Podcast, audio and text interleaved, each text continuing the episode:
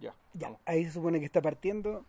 Eh, Son, sí, un cuarto para las 10 de la noche del día domingo 25 de noviembre del año 2018. Esto es el cinema número 352.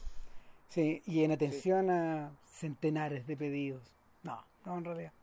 Pero era, pero era como una especie de, de urgimiento interior y es que le subimos el pelo al podcast y compramos un micrófono. Tenemos un micrófono. Después y- de 352 capítulos. Claro, entonces ya por ahí por el 700 voy a aprender a modular. Más o Ya, menos. ¿Qué Aprender a hablar para que se me entienda. ¿Qué dejadejo, weón? Ah, Nos pasamos. pues es un podcast de mierda, pues weón, que está ahí. No, nos pasamos, weón. Pero, pero en todo caso, mira, este podcast partió, siguió, seguirá y va a terminar como un podcast básicamente De mierda. para nosotros mismos. Claro. O sea, no un podcast que tiene pretensiones profesionales y nada por el estilo.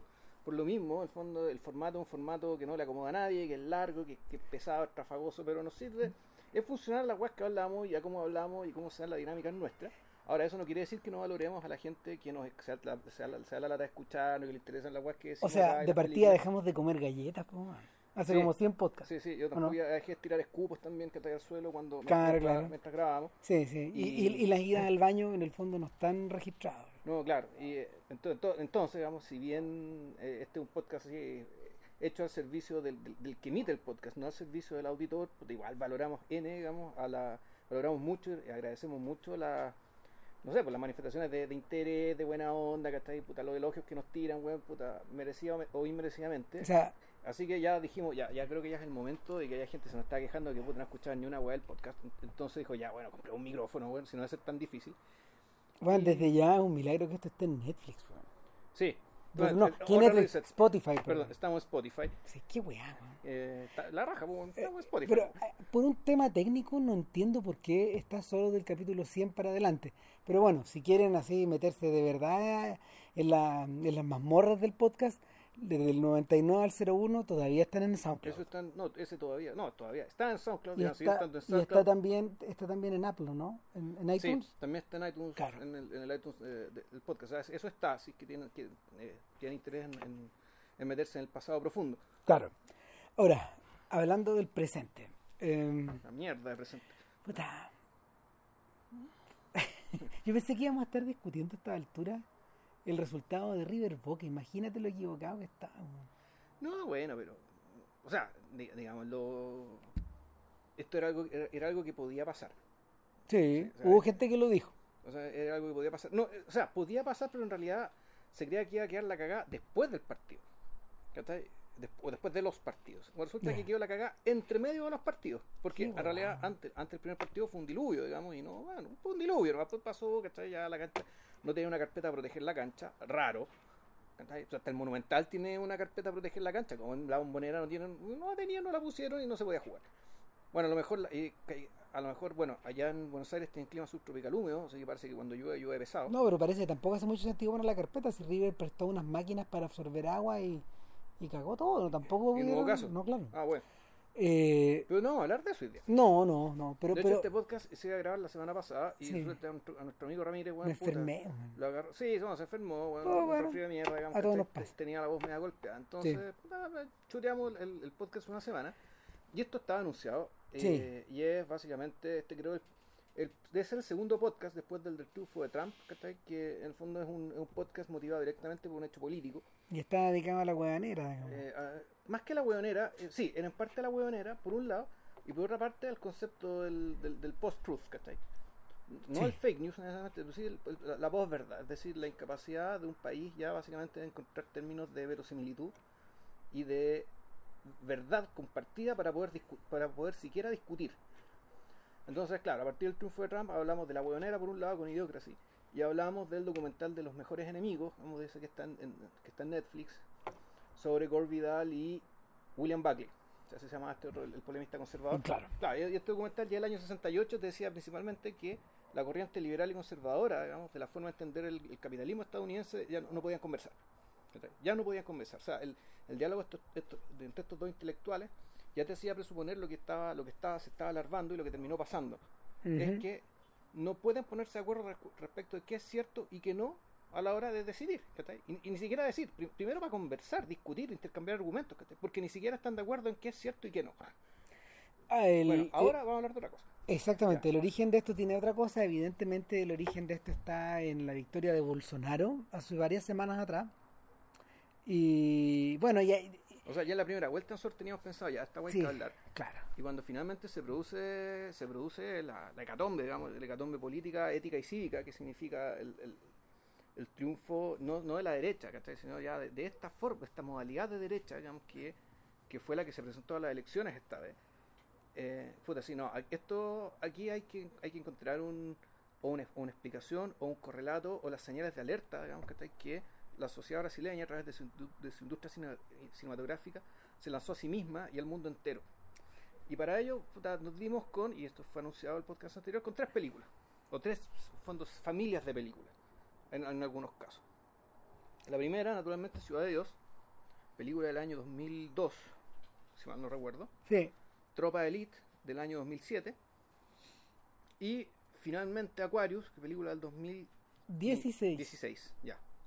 Sí, 2016. Ahora, sí. no quiere decir que solamente estas tres películas den cuenta de lo que está No. pasando en Brasil, digamos, sino, pero son estas tres que tuvieron Ahora, relevancia internacional, digamos, y que y- lo interesante es que están separadas eh, con periodos y tramos largos del tiempo. sí, ¿Cachai? Y, y eso ayuda, eso, eso ayuda como a dar una mirada a la forma en que se ha ido extremando y conversando el discurso. Yo creo que a esa cuestión hay que agregar una cuarta, una cuarta cosa que estuve mirando, ya, que también es de José Padilla, eh, el director de, de Tropa Elite, de Tropa de Elite, claro, y se llama O Mecanismo.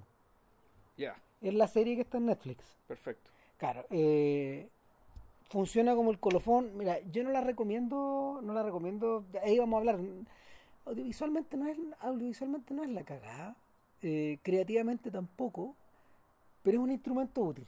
Ya, O sea, como, como, como serie, como serie instrumental, es muy útil. ya, Y es entretenida, también se deja mirar, tiene como- está a mitad de camino entre una teleserie y un y una mm, y, un producto más sofisticado. Y yo creo que por ahí habría que partir, porque ocurre que el cine brasileño, eh, y lo conversamos en cuando, cuando hablamos un poco acerca de Glauber Rocha, eh, el cine brasileño y de alguna forma el audiovisual brasileño siempre ha estado vinculado a una estructura de a una estructura de, mm, de cierto nivel melodramático. ¿Cachai? Ellos le llamaban porno chanchada esa weá. ¿Cachai? Así se llama, ese es el término popular. Y con, con el que se ha ido estudiando a través del tiempo y es un fenómeno antiguo que debe tener unos 70, 80 años, más o menos. De alto nivel de, alto nivel de consumo interno. Entonces, cuando aparece el nuevo cinema, el nuevo cinema brasileiro, eh, a principios de los 60, es un quiebre con la porno chanchada. Es otro estilo de narración, de alguna forma eh, está muy relacionado con el nuevo cine argentino, del que algún día nos haremos cargo, de- de- más allá de Fabio, en el fondo con Fernando Birri o, Leopoldo Torre Nilsson y mucha otra gente más. Eh, siempre a un gran nivel y, y es un fenómeno parecido también a la aparición del nuevo cine cubano y del nuevo cine chileno, etcétera. Eh, todos, este- todos estos nuevos cines tenían una estructura que eh, estaba directamente relacionada con, eh, con las nuevas olas, con el, con el qué sé yo, ya, es decir, utiliza, u- u- utiliza, u- utilizamiento de, de actores no profesionales, eh, de, de fi- de filmar, filmar en locación, muchas veces aprovecharse de la pobreza técnica para poder eh, lograr otros objetivos, etcétera. Sin embargo, eh, ese cine nunca fue realmente popular. Ese, ese cine, ese cine realmente era, era un producto sofisticado que se veía, que se, que, que giró por el continente y que, y que de alguna manera dejó un legado grande, pero que, punto uno, no impactó en términos en términos en términos comerciales y punto dos, eh, con la aparición de la dictadura Claro. brasileña, de, No, de toda la dictadura en brasileña, rigor, todos estos procesos, Claro. eh, toda la asimilación, la posible asimilación popular de parte de este estilo se fue a la cresta, pues ese cine fue prohibido, se tuvieron que ir, y se tuvieron que ir, pues. se fueron cagando o Claro. terminaron haciendo otras cosas. claro. Ahí el caso, el caso anómalo vendría a ser el caso cubano. Claro, Al revés, en, en Cuba, eh, la gente que, que hizo estas películas siguió trabajando en Cuba hasta que se murió. Claro. bueno, algunos de ellos tuvieron que ir también. Otro pero- terminó yéndose después. Claro. ya. como Almendros, por ejemplo, y su hermano y todo. Ahora, el asunto es que eh, con Brasil pasa una cosa extra. A principios de los 70 y en plena dictadura, los géneros, igual que en Argentina, tomaron harta preponderancia. Y, y, y fue, y fue en esa medida de que se crearon condiciones para que en plena dictadura pudiera existir algo como Pichote, Ya. película de podcast que eh, comentamos hace, no sé, no sé cuántos cientos de números de Bueno, capítulos. que el género, bueno, también vimos el caso de, de ¿cómo se llama esto? De Aristarain, que, que Claro. pu- puede meter sus cuchufletas en películas de género, aunque Claro. comentas acá también. Ahora, y, y es en ese sentido donde esas películas sí encontraron un eco popular gigantesco. A tal punto de que hasta los criminales se identificaron con estas películas. Claro. Y eh, O sea, Y- Tropa, de- eh, perdón, Ciudad de Dios se- se- también se trata de eso. exacto, porque, Claro. porque el, el- o sea, Pichote es Pichote es un ejemplo ineludible a la hora de tener que hablar de Ciudad de Dios. Ciudad de Dios de alguna forma es un proyecto doble. Eh, esto es antes de que se metiera el gordo Weinstein, antes de las candidaturas Claro. al Oscar, mucho, mucho tiempo antes. Eh, repite un poco la estructura de trabajo de Pichote, la estructura que, que, que los realizadores em, crearon para, para armar esa película. Es decir, primero el que tipo, nada, el tipo de persona que, que Sí. fue presentada, mm, de persona slash personaje que fue presentado Claro. digamos, en estas películas. porque, porque primero que nada, eh, primero que nada, fueron a las favelas. Segundo, hicieron un workshop adentro. Mm. Y del workshop emergieron las, pers- las personas personajes. Algunos más cercanos a otros eh, respecto del- del- De los, de los papeles que les dieron, papel, claro, claro. etcétera. En el documental de Ciudad de Dios, 10 años después, Que ahí, también está en Netflix, para que, que lo también está en Netflix, ahí uno, ahí uno empieza a tener eh, la dimensión de esto. Lo que no mencionan en ese documental es qué pasó con, es, es cómo, es cómo lo hicieron los realizadores. En realidad, Mereles eh, Fernando, que es el, que es el director acreditado eh, en la papelería de la academia, Claro.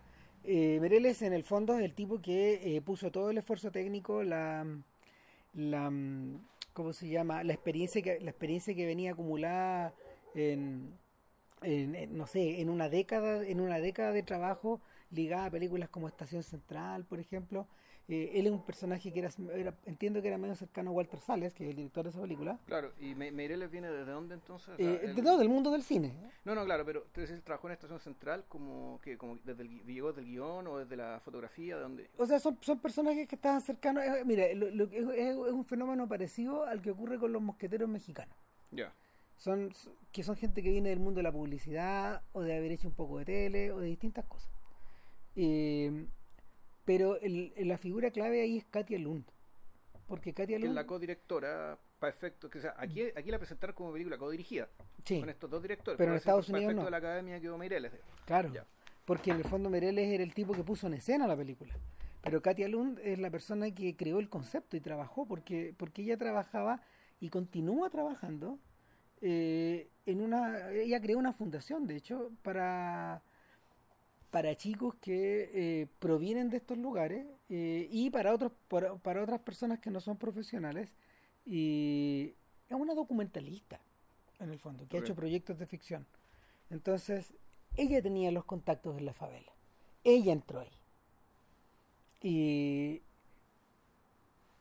en algún momento del camino, estos dos personajes se juntan y lo que se produce en el fondo, eh, en su momento, fue presentado, fue presentado como una, como una, como una adaptación de las narraciones de Paulo Lins, que era un tipo que, que no necesariamente provenía de ese mundo, pero sí conocía muy bien el mundo. Era es periodista, Paulo Lins, creo.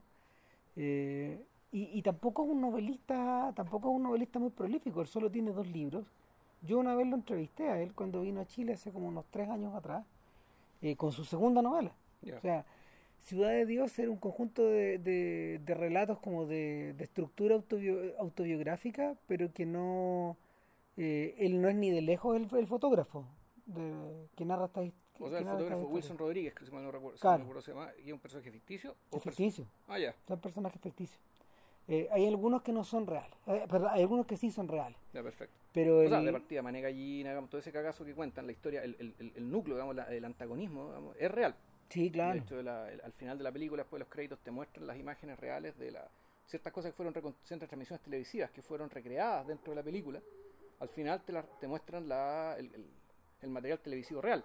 Entonces, lo que, lo que pasó ahí fue que eh, em, ellos, ellos operaron de una forma similar a la que Nicolas Pileggi hizo cuando eh, hizo sus eh, Wise Guys, Ya. el guion de Wise Guys, que se transformó en Goodfellas. buenos muchachos, claro. Es decir, utilizó historias reales, recogidas por Paulo Lince en el libro que está editado por Tusquets, eh, y que es un libro medio parecido a Trainspotting en ese sentido. Son muchas, muchos relatos fragmentados. Claro.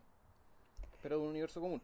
Y tal como Ya. Trainspotting, están escritos también en argot, en, en- en un argot bien pesado de leer. O sea, eso se celebró bastante en su momento. eh, yo no sé portugués, pero o sea, uno percibe también que la película está hablada en, en Coa.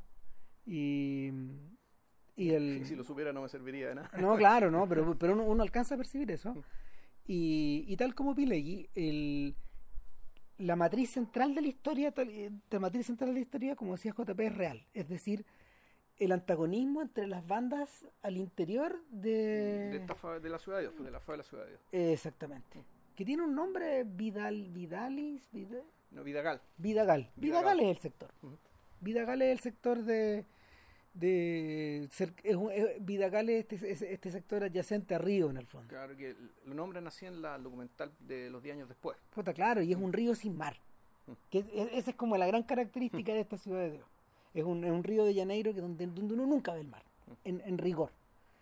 Y, y nada, el, esta estructura episódica está convertida en la novela como en una suerte de capítulos, son cinco o seis más o menos. Pero lo primero que llama la atención, y eso es lo que se vendió en la época, y eso es lo que el gordo Weinstein captó muy bien a la hora de comprar la película más de un año después de que fue estrenada. Este, este- esta weá es un chanchullo, porque este weón compró una película del 2002, Ya. la marketeó como si fuera del 2003 Ya. para venderla a los Oscars 2004. 2004. Ya. ¿Cachai? Solo él pudo Y la convirtió en un fenómeno mundial. Exacto. O sea, la, la- de alguna forma la viralizó y la Mm. viralizó por distintas razones. Ya íbamos, ya, ya íbamos a ir viendo después en el post de la conversación. Claro, algunas de ellas incluso uno podría considerarlas espurias. Exacto, totalmente. Y, y fíjate que en retrospectiva esas razones espurias son las que de alguna forma a uno lo alejaron en su Sí. momento, porque yo la recordaba mucho peor.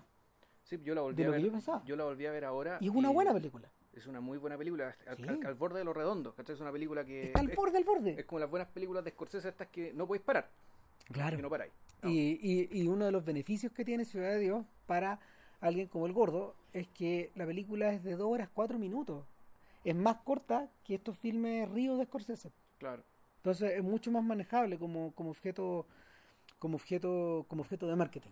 Ahora, el, lo, lo interesantísimo de esta cuestión, en el fondo, es que la película no sería ni la mitad de lo que es si no fuera por los arquetipos que va creando casi sin esfuerzo, o va recreando casi sin esfuerzo. Y esos arquetipos tienen que ver, eh, en algunos casos tienen que ver con, con arquetipos cinematográficos, ¿cachai? Como por ejemplo, no sé, la aparición de la aparición de estos tres mosqueteros del principio, ¿cachai? Los, los tres chiquillos que eran los tres ladrones La- originales. Sí, sí, sí. El, el grupo, Cabeleira, Pato, el grupo, la, la banda Ternura. exactamente. Y que, que en el fondo están vistos como personajes míticos en un momento donde todo se está forjando. Es la, es la era de oro Sí. de la ciudad de Dios. Ahora, te estoy adelantando, porque en realidad creo que una de las gracias de la película también es que eh, parte con el ritmo muy alto en media res. Ah, sí, ¿cachai? sí. Con una, Pero eso es más común. que una partida bien, bien carnavalesca, Sí. en el fondo, y que inter- interesantemente, en realidad la estructura profunda, tanto con su, des- eh, con su comienzo, su desarrollo y su final, eh, la estructura profunda de Ciudad de Dios No es así, es copiada, no, es copiada por, eh, por Tropa de Por Elite. tropa de Tropa de sí. Elite en el sentido, opera igual. Totalmente, totalmente. Prácticamente igual. Totalmente. Y también El- con la existencia de, de, de, de, la voz en off de un personaje que está metido ahí que en el fondo es un sobreviviente. Claro, lo, lo, lo que sí va ocurriendo con Ciudad de Dios es que estas cinco o seis historias que están narradas, todas tienen principio, desarrollo y final. No. Eh, dentro, de este, dentro de este gran arco. ¿Cuál es el gran arco? Eh, eh, eh, eh, el arco de, bus- de, de Buscapiés. Buscapé, sí. Claro, el arco de Buscapiés y que este chico, que este chico que de alguna forma eh, nace con la ciudad de Dios, Exacto. que tiene la edad de, ese- de, de esta especie como de, de esta especie como de, de, a ver, de población social que comienza a ser rodeada de tomas, toma tras toma tras toma. El, él define, él define a, a Vidagal, los orígenes de Vidagal, como una como una especie de pequeño barrio eh, colocado en las afueras de Río de Janeiro, donde el Estado comenzó, el, donde, donde el Estado comenzó a relocalizar a la gente que ya no podía estar al borde, al borde del mar. Claro. Y, y en segunda instancia todo lo que ocurrió, o sea, en segunda instancia lo que ocurrió es que toda la basura, entre Ujú. comillas, eh, empezó a ser tirada ahí. La basura humana, la Claro. basura social, la basura económica, No. eh, lo- los, los, los casos, los casos extremos de, de pobreza, los casos extremos de violencia, etcétera. De alguna forma se transformó, eh, se transformó en una sombra de, de, de Copacabana y de todos estos, de todos estos balnearios. No, claro, y, y piensan que el, si los va, a ver, si uno piensa en Santiago de Chile, 7 millones de habitantes, digamos, ¿a cuánto están los barrios marginales respecto del centro? Bueno, piensen que en que Río de Janeiro tiene 20 millones de habitantes. Claro. Por lo tanto, la lejanía, el nivel de exclusión, digamos, que está ahí de, fí- física digamos, de, de este, de este barrio respecto de lo que podría ser el atractivo del centro, puta, es, enorme. Es un, es un- es un país completo, Río de Janeiro. Sí. Ni siquiera el estado, la ciudad. Ahora bien, ¿cuál es la diferencia que tiene eso, por ejemplo, con los chicos recluidos al principio de Pichote? Porque estos chicos viven en la favela y luego están en esta cárcel de menores donde, donde se los traga el, Claro. donde se los traga el crimen. Y lo que ocurre ahí es que Pichote, Pichote esencialmente eh, es una historia, es una historia que permanentemente está tratando a través de arrebatos, Ujú. es a, tra- a través de arrebatos de energía, de arrebatos de violencia, de arrebatos de sexualidad, está buscando liberar energía. Sí, no, pero hay, un- hay un tema más de fondo ahí. El tema, yo creo que el tema más de fondo es, es la presencia, es la presencia slash ausencia, pero sobre todo presencia de un mundo adulto cuyo rostro más pertinaz es el Estado. Sí. El Estado La está. autoridad. Del Estado es la autoridad de la cual arrancáis, a veces te acoge, Le te robáis. persigue, le robáis, es una relación violenta, pero está. Tú, en, tú, tú te das cuenta que en, en Ciudad de Dios, Eso se perdió, po. más allá, claro, salvo el episodio de los 60, donde hay adultos, hay padres de familia, digamos que ya, ya en los 70, cuando la película realmente transcurre, no hay nada. O sea, no, la, la orfandad de estos, de estos, de estos muchachos es, es absoluta. No, no se ven adultos, no se ven figuras de autoridad, y cuando aparecen los pagos, ya, es- ya son lo peor de lo peor, porque ellos, son los verdaderos dueños de la cadena. Claro, lo que, lo que empieza a ocurrir es que los adultos empiezan a desaparecer. Eh, hasta, hasta el punto en que ya en la ul- las últimas escenas están totalmente anulados. salvo los pacos. ¿cachai? Que los pacos son importantes, como figura de autoridad. eh, y los adultos que aparecen, ¿quiénes son? El buen que, vende armas y los pacos. Y en realidad, el buen que vende las armas es un empleado de los pacos, Que, el que son los que proveen las armas. Mira qué casualidad que estemos hablando de esto ahora. No, para nada, totalmente. O sea, Claro. de hecho, ahí en, en- en mi lecho de enfermo estaba pensando, puta, bueno, habríamos, habríamos estado más encima del ciclo de la noticia. Eh, ahora bien, el, lo que sí pasa, lo que sí pasa en Ciudad de Dios es que, eh, y también a diferencia, también a diferencia de Pichote, es que se notan los 30 años de, perdón, los 20 años de distancia entre una película y otra. ¿Cachai? Y los 20 años de distancia entre los sucesos mismos de Brasil. Pichote se hizo al final, prácticamente al final, eh, de, de todo este periodo autoritario, cuando estaba Figueiredo, que para estos efectos, al, al contrario de lo que sucedió en Chile, la democracia en Brasil, el retorno de la democracia fue mucho más tutelado de lo que uno recuerda que fue. Ya. Eh, Figueiredo elaboró la constitución que rige a Brasil actualmente, que es un libro como de 400 páginas. Es una brutalidad, es una cosa in- in- inmanejable. Y, y el y, y por, y por esa por esa misma razón eh, había había había una suerte de sensación revulsiva en torno a eso. Al contrario, Ciudad de Dios eh, Ciudad de Dios entra en escena antes de que el PT llegue al poder. Claro. ¿cachai? Estábamos en el Brasil de color de melo Exacto. todavía. Eh, en, en el Brasil de la plata dulce, en el Brasil weón, de, de, de los arrebatos de, de corruptela por parte de la élite y, y, y en esa medida Mereles, que es un hijo de la élite, igual que Mm. Bruno Barreto, también eh, Barreto, Barreto es un millonario, o sea, es el, el director de Pichote. Pero Barreto no es argentino. Sí, claro, pero, pero, pero claro, un de mucha plata en ese mundo. Ya. Y, y, y, y- y de mucha influencia y de mucho poder, ¿cachai? Eh, O sea, Barreto hasta el día de hoy, o sea, era argentino, pero, pero por ejemplo, Barreto fue eh, el personaje que bloqueó eh, la nominación de Aquarius. Ya. Claro. Para el mundo de la. O sea, la nominación por parte de Brasil de, al, al Oscar. Claro, los intentos de, la- de los, los conatos de, de nominación, digamos. O sea, a Barreto le tocó le tocó parar esa weá. De ahí vamos a explicar también por qué.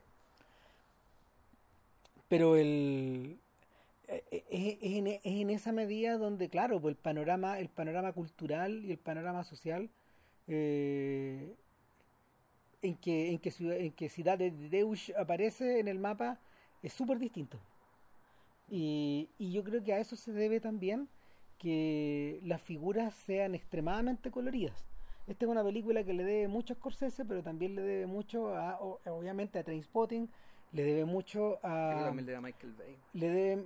es- o, o- es o no que- sé, tiene esta cuestión media eh, no, brillosa no, de la que- publicidad. pero es que que tú eso- la comparás con Pichote y es otra cosa. pues, pero es que, ¿sabéis qué? Eso, eso, Pichote, Pichote igual, en- en- incluso en algún momento que llegaba es- a ser esperpéntica. es que no es que ese color, ese color del Ah. que estoy hablando no es Michael Bay.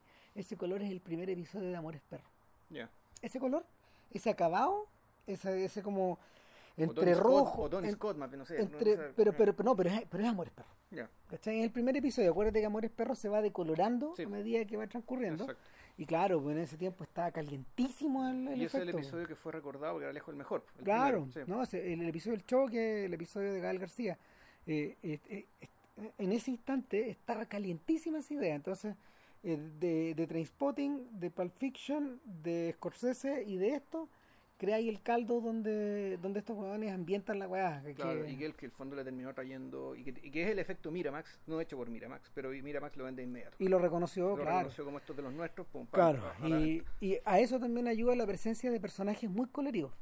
Al revés de lo que ocurre en Pichote, donde, donde los chiquillos de alguna manera continúan siendo naturalizados, continúan siendo, continúan una, continúan como dentro de una estructura melodramática, esto no es melodrama. No, y, eh, y donde además, en el fondo, lo- los personajes de Pichote, todos, de una u otra manera, eh, son percibidos y tratados como víctimas. Sí. ¿cachai? Hay un interés social, de hecho el propio Barreto al principio de la al principio de la película en un disclaimer el weón lo el, el lo explicita, pues, el weón dice el, el, el weón aparece de blanco, weón, como como buen pijo, eh, arriba eh, arriba de una loma donde tú ves la favela de fondo y él indica, él indica en esa casa, en esa casa que ustedes están viendo ahí donde la que- donde estamos haciendo zoom, vive el protagonista de esta La película. película, claro. Puta, y murió en el protagonista de esta película, en esa misma casa, weón, porque Pichote, weón, fue, el Pichote fue poco tiempo después fue acribillado los sí. por los propios pacos, weón, eh, durante un asalto, porque el cabro chico, con su tremenda fama, eh, terminó, terminó en el crimen nomás. Sí. O sea, era, era tan, era tan, era tan adulado por este mismo mundo que, que cagó todo, weón. Eh, y y uno, uno esperaría uno esperaría que eso se hubiera tragado a los protagonistas de Ciudad de Dios y no es tan así sí pero no O sea, algunos de ellos efectivamente dieron el salto a ser estrellas nacionales y otros mundiales incluso. claro Y otros sí eran la misma favela y no se hacen gran problema tampoco. Y hubo otros que quedaron heridos, eso sí. sí también, claro también, también se ve que los hay, digamos. o sea lo explica bien Seu Yoshi Mm. el, el, el- el gran beneficiado de toda esta historia transformado en una estrella mundial por Wes Anderson Claro. o sea Seu Yoshi explica que bueno cada uno en la vida toma el camino que toma eh, de acuerdo a cómo se dan las cartas Claro. Y él está muy agradecido, pero pero él, él sabe también que hay una hay una cuota de hay una cuota que tú no manejáis, digamos, o sea, Seu Jorge lo, lo ayudaba mucho su pinta también. ¿Cachai? Eh, esta pinta como media flaca, media desgarbada, eh, que que de alguna forma era bien explotada la, en la historia. O sea, ahora, el, como bien explicaba JP, esto, esto comienza en media res, en un, en- en- al borde de un tiroteo, donde hay- por un lado, por un lado están eh, los pacos, por otro lado está la armada de la favela, y al medio, al medio está nuestro protagonista, Claro. que no está armado, el Exacto. único personaje que no está armado. Que tiene una cámara. También está armado, pero de otra arma, manera, claro. Él también shoot, pero. Claro, pero dispara, pero sin balas. Y, eh, y ahí es un corte y él empieza a narrar esta historia. Y luego él va, él va narrando una evolución que va desde los 60 hasta, mi, hasta, hasta finales de los 70, principios de los 80. Curiosamente, la misma época en la que transcurre Pichote. Pichote, claro. Y, eh, la evolución, la, la evolución hacia eso eh, es una espiral de violencia, igual que en Buenos Muchachos. Es una espiral de violencia por un lado, es una espiral de consumo de drogas, es una espiral consumista por otro lado, y es una espiral, es una espiral histérica. Claro, bueno, que involucra también el tema, el tema de, de un pololeo frustrado, Claro. donde también hay otra de las beneficiarias de esta película, Alicia Braga, también se convirtió en estrella mundial, o sea, saltó a Hollywood por, por su papel en esta película, un papel Claro. pequeño y todo, pero bueno. Em, Y el, el- la, el- bueno, lo que, lo que va pasando es que de alguna manera vamos viendo qué le va ocurriendo a Buscapé. Y Buscapé eh, es un chiquillo que le tenía miedo a las armas, le tenía, le tenía miedo a la violencia, no quería que lo mataran, no quería ser pago.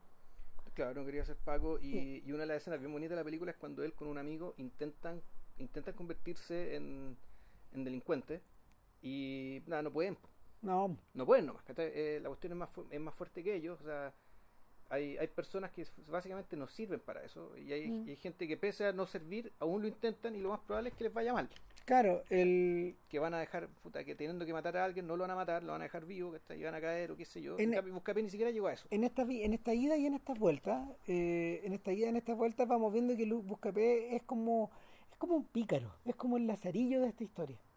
¿Cachai? Porque hay historias donde él, hay historias donde él es protagonista, Claro, hay historias donde él observa y obtiene una lección, claro. hay historias donde él observa y no obtiene nada, y hay historias donde él presume y cuenta cosas que le contaron.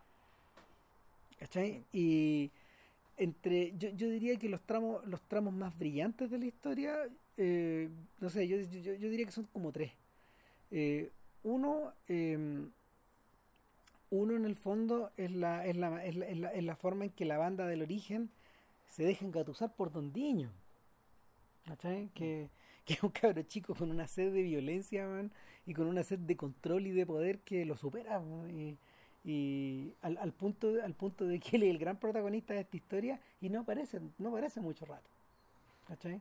Y, y, Don- y Don Diño, Don Diño es un personaje chico, negro, eh, los otros se burlan de él.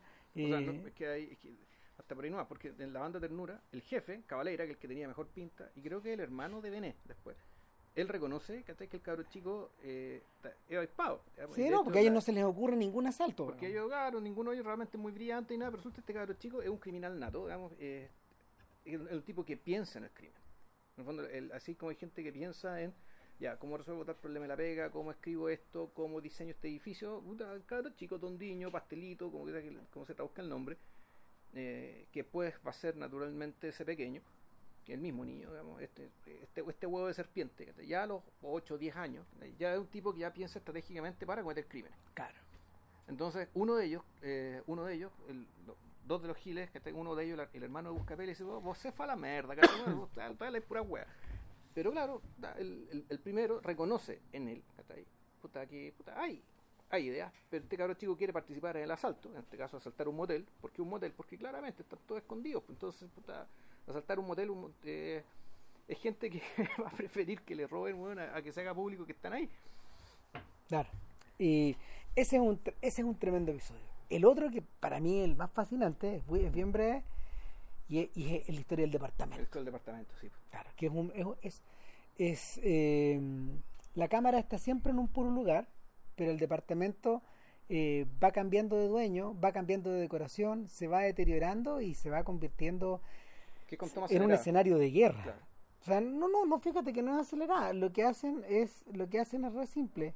Dejan la cámara puesta en una, en una, en una suerte como de angular y, y lo, lo que vais viendo son puras tomas encadenadas. Son- es a través de fundidos encadenados donde van, donde vas observando que originalmente la dueña, doña Sonia, doña Zelda, eh, que era una vieja que traficaba, digamos, Claro. pero, pero a finales de los 50, cuando comienza todo esto, eh, eh, es rápidamente desalojada y es reemplazada. Eh, No, es que ella tenía un pololo, un pololo más joven que Sí. ella, y ese pololo se queda con el negocio. sí, n- eh, ¿O no? no, o sea, no, ni siquiera, era, ¿No? era como un tipo que ella alojó. Ya. Sí, el, el- lo, lo que ocurre es que va- va- los cada dueño del departamento va siendo reemplazado y desalojado, Claro. a veces en forma violenta, a veces en forma semi-agresiva, Claro. puta, a veces a, a- veces a bala limpia, eh, por sujetos más violentos. y por sujetos por sujetos más al borde y sujetos más, más inescrupulosos. Más inescrupulosos, claro. Y, el, y, pasan dos cosas. Y cada vez más jóvenes también. Exacto. Que es la tesis de la película en realidad. Pasan dos cosas. Uno, uno es que eh, el tipo que lo reemplaza es no solo joven, no solo es más violento, eh, sino que controla más aristas del negocio mm. también. ¿Cachai? Y, y por, por lo mismo, eh, en, la ley, en, el, en esta ley del más fuerte, el que termina controlando parte de todo esto es un sujeto que le llaman el, el zanahoria, que es un colorín medio calvo, que, que, es uno de los pocos actores profesionales de la película. Sí, porque de hecho él actúa, él aparece en, en uh, la última película de la Lucrecia Martel. Sí, en Sama. En Sama. Claro. Él es el bandido brasileño que también es él. Lo y, al tiro, de hecho. Y el, el rollo aquí es que el, este, este personaje de alguna forma eh, ya no solo ya no solo controla la esquina sino que empiezan a controlar secciones de la ciudad de Dios y se reparten la favela completa. Son unos 5 o 6 tipos y, y es, ahí, a través del departamento, donde se introduce al personaje dramáticamente, ya no, em, por fin, al personaje de ese pequeño. Y, y nos explican rápidamente que él es Don Diño y, que, y que de alguna forma eh, hay una cosa ligada al oculto, al vudú y al cementerio en torno a él, porque, porque él, él fue investido o sea, en el fondo lo bautizan, le cambian el nombre. por un santón local. Y que, que, el tipo le advierte que eh, más vale más vale que nunca se acueste con nadie mientras tenga esta especie de corona, que, que, es un gran, collar que le, que le chantan, y un gran collar santero que le chantan y que y que de alguna manera lo, lo no solo ya no solo lo eh, no solo lo inviste, no solo lo inviste de cierta idea de realeza por de, de, criminal, sino que le da cierta idea sobrenatural de, de poder sobre los otros. Y, y nada, corte, ahí se acaba la historia, corte, ahí se acaba la historia, y de nuevo en media res de, del departamento, y la película nos empieza a atacar por distintos lados, y, va, y, la, y la historia se va completando como si fuera un rompecabezas, en distintas secciones Después nos enteramos, por ejemplo, que ese pequeño tiene un amigo que es Bené. Claro, y en el fondo él cumple la función, el esposo Iván el Terrible. ¿Cachai? Claro. Que el, el eh, Bené es fondo la mitad buena. Sí, y eso, y eso es lo bueno de cómo lograron. porque es interesante, uno, uno podría incluso entenderlo como un fenómeno político, digamos, a escala pequeña, que es que eh, ese pequeño con Bené, en el fondo son una dupla, de un ángel y un demonio, por decirlo así, que ese pequeño efectivamente es un tipo, un, un psicópata, eh, y que sin embargo nunca cae en los excesos absolutos que podrían socavar, su poder porque tiene a Bené al lado. O sea, Bené hace que el, el, gobierno de ese pequeño, donde sobre ciertas partes de la favela, sea tolerable y tolerado por, lo, por la gente. Eh, es como, porque en rigor, claro, y ahí te explican cuál es el modelo de negocio también, que es fascinante, esto yo, yo, yo no sabía de esto, que en el fondo los narcos son tolerados, o más que tolerados y apoyados por la población, porque para que pueda entrar la plata, tienen que ir los burgueses, o sea, la gente de clase media y clase media alta, a comprar droga. Y para que eso ocurra, las favelas tienen que ser una taza de leche. Tienen que ser pacíficas. Tienen que ser pacíficas, donde no puede haber asaltos ni violaciones. Entonces, en la práctica, eh, los narcos son los policías los que mantienen el orden, el orden y la patria, digamos, que está dentro de las favelas, en Río, Sao Paulo, en la ciudad grande, la megalópolis brasileña que sea. Mm. Entonces, en la práctica, ellos gobiernan y ellos hacen que la vida para todas estas personas sea tolerable en último término.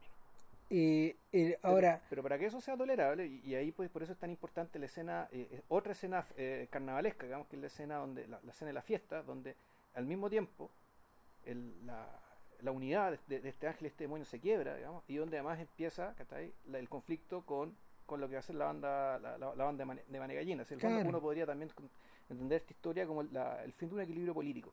El, al, al contrario de lo que sucede en otras películas donde la donde las estructuras narrativas eh, son clásicas, eh, el gran momento de clímax de Ciudad de Dios se produce precisamente en estas fiestas. como Ciudad de Dios tiene, tiene como una estructura de montaña. Claro. Este, ese, ese, ese es la copa de la montaña.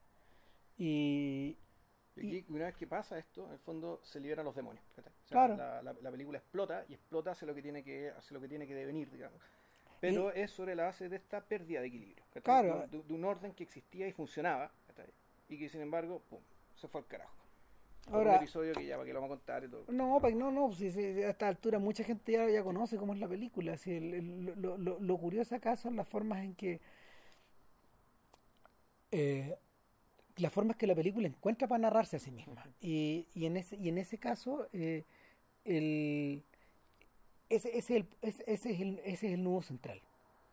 Eh, eso está atado también a, a, la, a la propia idea de, de, de Buscapé, de Buscapé que, eh, a las propias ideas que Buscapé tiene en torno a sí mismo.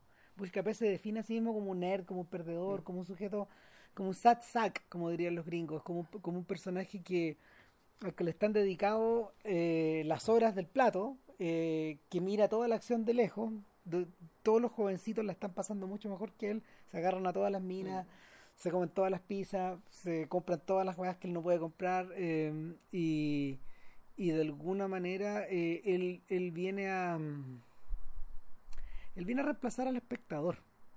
Y hasta aquí hasta que el mismo se eh, en esta hasta que el mismo en esta espiral de aceleración que la película tiene hacia el final empieza a convertirse en un, en un personaje más con, con volición, con voluntad, con poder.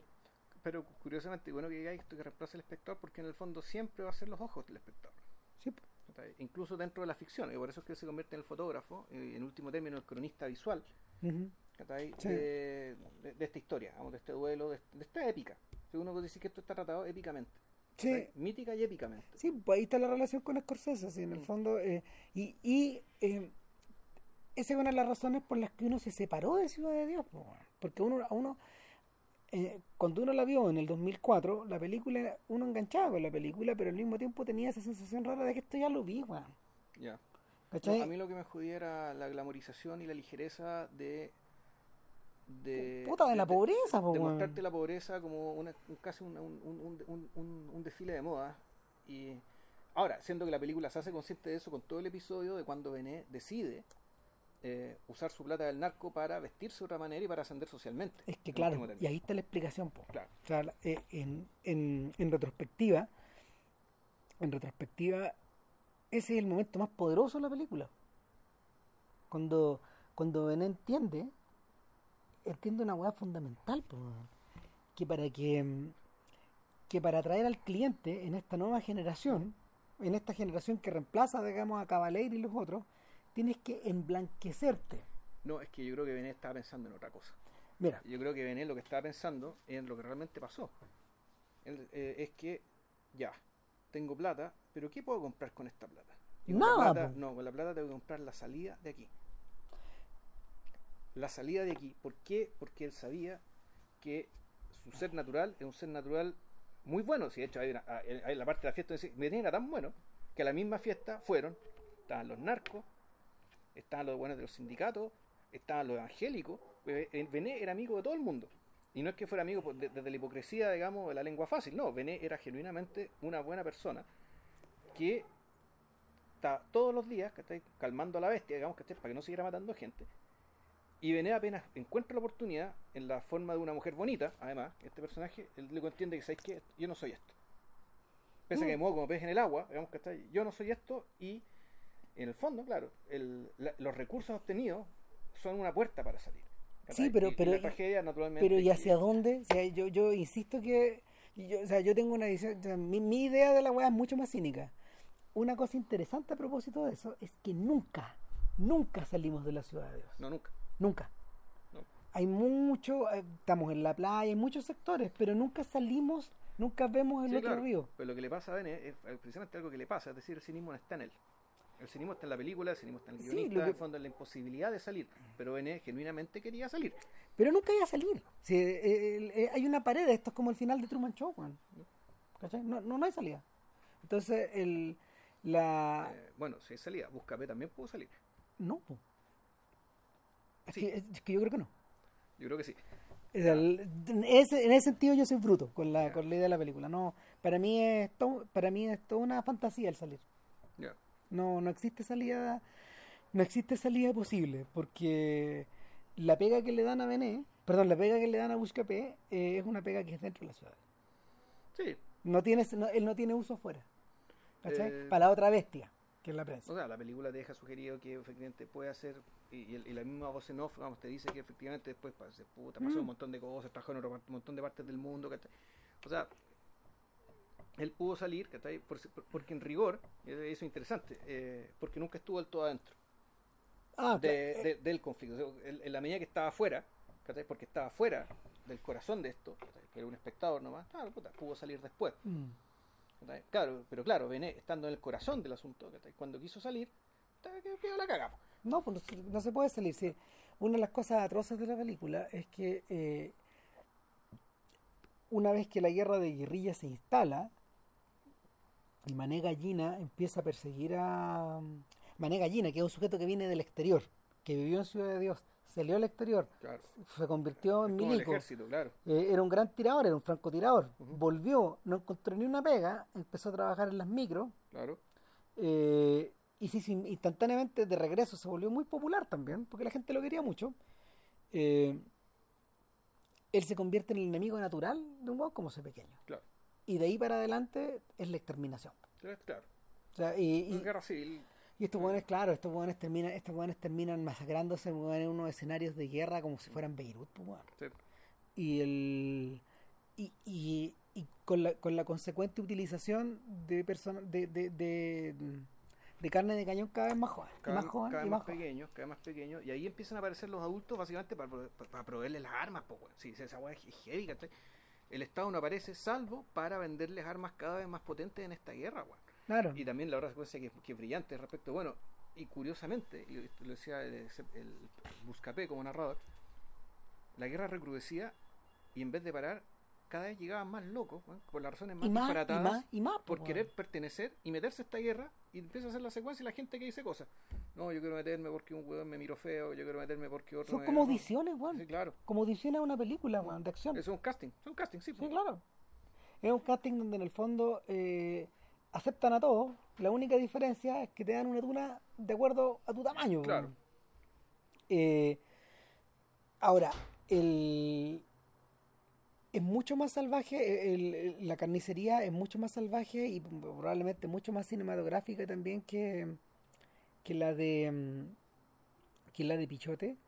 En parte porque, bueno, es una película que contiene mucho más elementos de acción. Eh, es una película también que, también que es más colorida, más sangrienta, más violenta, de acuerdo como a, no sé, a la, a la lógica de finales de los 90 pero también eh, también lo es en esta idea de que finalmente finalmente la- el- esta, e- esta guerra esta guerra de guerrillas capitalistas en la que se ven Mm, claro. en la que se ven envueltos porque lo que está detrás es el control de los distintos sectores Claro, el y la eliminación de la es la competencia guerra comercial entre Zanahoria y, y se y pequeño. Claro, llega un momento weón, en que ya no hay tiempo weón, para vender. Mm. Y se empiezan y, y, y se empiezan a, empiezan a quedar deprivados, se empieza a acabar la plata, weón, se empieza a acabar todo. Tú tienes que empezar a saltar.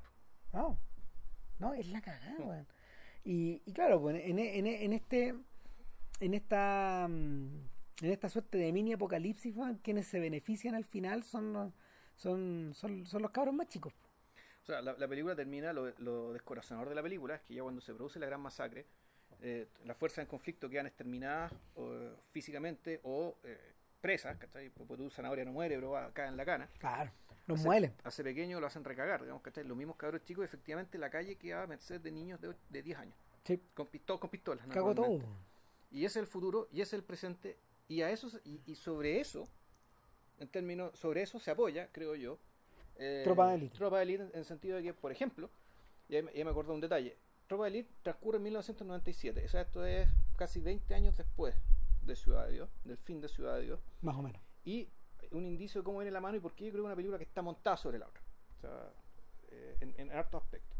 Ya hablamos uno, el tema de estructura, el tema de tener un narrador. Claro. Y, La diferencia acá, perdón, Sí. la diferencia acá es que eh, sí tiene una estructura dramática más tradicional. Es decir, no hay episodios, no, claro. pero lo, pero lo que sí existe en paralelo eh, es una... mm, Lo que sí existe es un estudio de vías paralelas. Por un lado, la vida del narrador, Claro, que en el fondo es este... mm, El capitán es- Nascimento. el capitán, claro, Alberto Nacimiento, Beto Nacimiento de...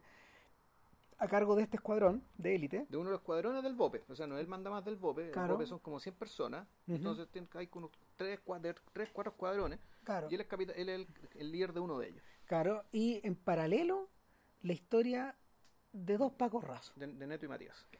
que eh, nuestro narrador eh, nos explica que van a tener que ver en la historia posterior, pero él para poder para poder eh, habituarnos a lo que va a pasar o prepararnos a lo que va a pasar necesita contarnos cómo les fue a ellos originalmente. Entonces son vías paralelas. Claro. eh, el, un detalle, porque esto se monta un poco en, y, yo creo bien explícito, que en algún momento cuando lo- la- las bandas de Ciudad de Dios digamos, quieren, quieren conseguirse armas para cada más potentes para su guerra, en un momento decía, quiero de esta, de esta, esto y quiero una R15. Y el traficante de armas No le dice, Brasil, no, po". R15 no hay, pues está bueno, esto no hay, pues no. Pero te tengo esta. Pero tengo esta. No, no, no, no, no, yo quiero una R15. Pero es que no, no, no, era R15. ¿Sabes que entonces no te vendo ni una hueá, que No te compro ni una cuestión. Y mejor dicho, te, te quito las, las armas, ¿cachai? Y ándate o te matamos aquí mismo. Bueno, más allá no importa lo que le pasa a este vendedor de armas, ¿cachai? Es obvio lo que le va a pasar. El tema es que ya en Tropa de Elite, una de las primeras cosas que dicen es que en la favela, en las 700 y tantas, 20 fa- 724 favelas, creo que es la cifra exacta, que dice el capitán Nacimiento al principio, hay 724 favelas. Y en esas favelas, puta, están los narcos, ¿cachai? armados hasta los dientes, con armas como M16, tu, tu, tu, y la R15. Es decir, en estos 20 años, las armas que eran objetos, que- las armas que eran objetos míticos, digamos, ¿cachai? que estaban fuera del alcance, ya eran herramientas de rutina, digamos, ¿cachai? de la Claro. operación, digamos, de, de- de cómo estaba organizado lo- el, el- narcotráfico en las favelas de, O la misma ciudad. El Ah, proceso que empezó eh, con, con C pequeño y mané gallina, el proceso de, ar- de, de- de armamenti- de armamentismo, ahora ya está en otro nivel. claro. Está Ahora, profesionalizado. y entendiendo, claro, que es la historia de una favela. Sí. Hay 720 historias iguales, o Claro, o comparables, en Claro, pero, pero todo, todo en el fondo, todo en el fondo apuntó. Punto uno a, mm, al tráfico de droga. Punto dos a la, a la idea de eh, mantener la paz al interior del Claro, lugar. eh, claro. Y eh, con, con, con, pol- con policías, con policías permanentemente domesticados Sí. y corruptos y corrompidos. Y en tercer lugar, eh, la sensación de que mm, transmi- transmi- transmitir esa sensación de que claro hay un gobierno hay un gobierno completamente ordenado al interior de esto y la tropa de élite eh, transcurre en torno a un evento en particular que es en la segunda avenida el- o la segunda o la tercera avenida del Papa Juan Pablo II Ahora sí. claro y y eh, la necesidad que el arzobispado tiene ¿no? y, que, y que se le hizo presente bueno, a la alcaldía a la gobernación de la ciudad de que el Papa va a pasar la noche a los pies de una favela Claro. Y una cosa absolutamente absurda en el sentido de que el, tú- entonces ahí uno empieza a pensar también respecto de, de lo grotesco que es que lo, lo- lo grotesco que son ciertas estructuras de poder y, y en términos en términos de que el- esas estructuras impiden o son contradictorias con puta, lo que en este caso la doctrina de esta estructura profesa.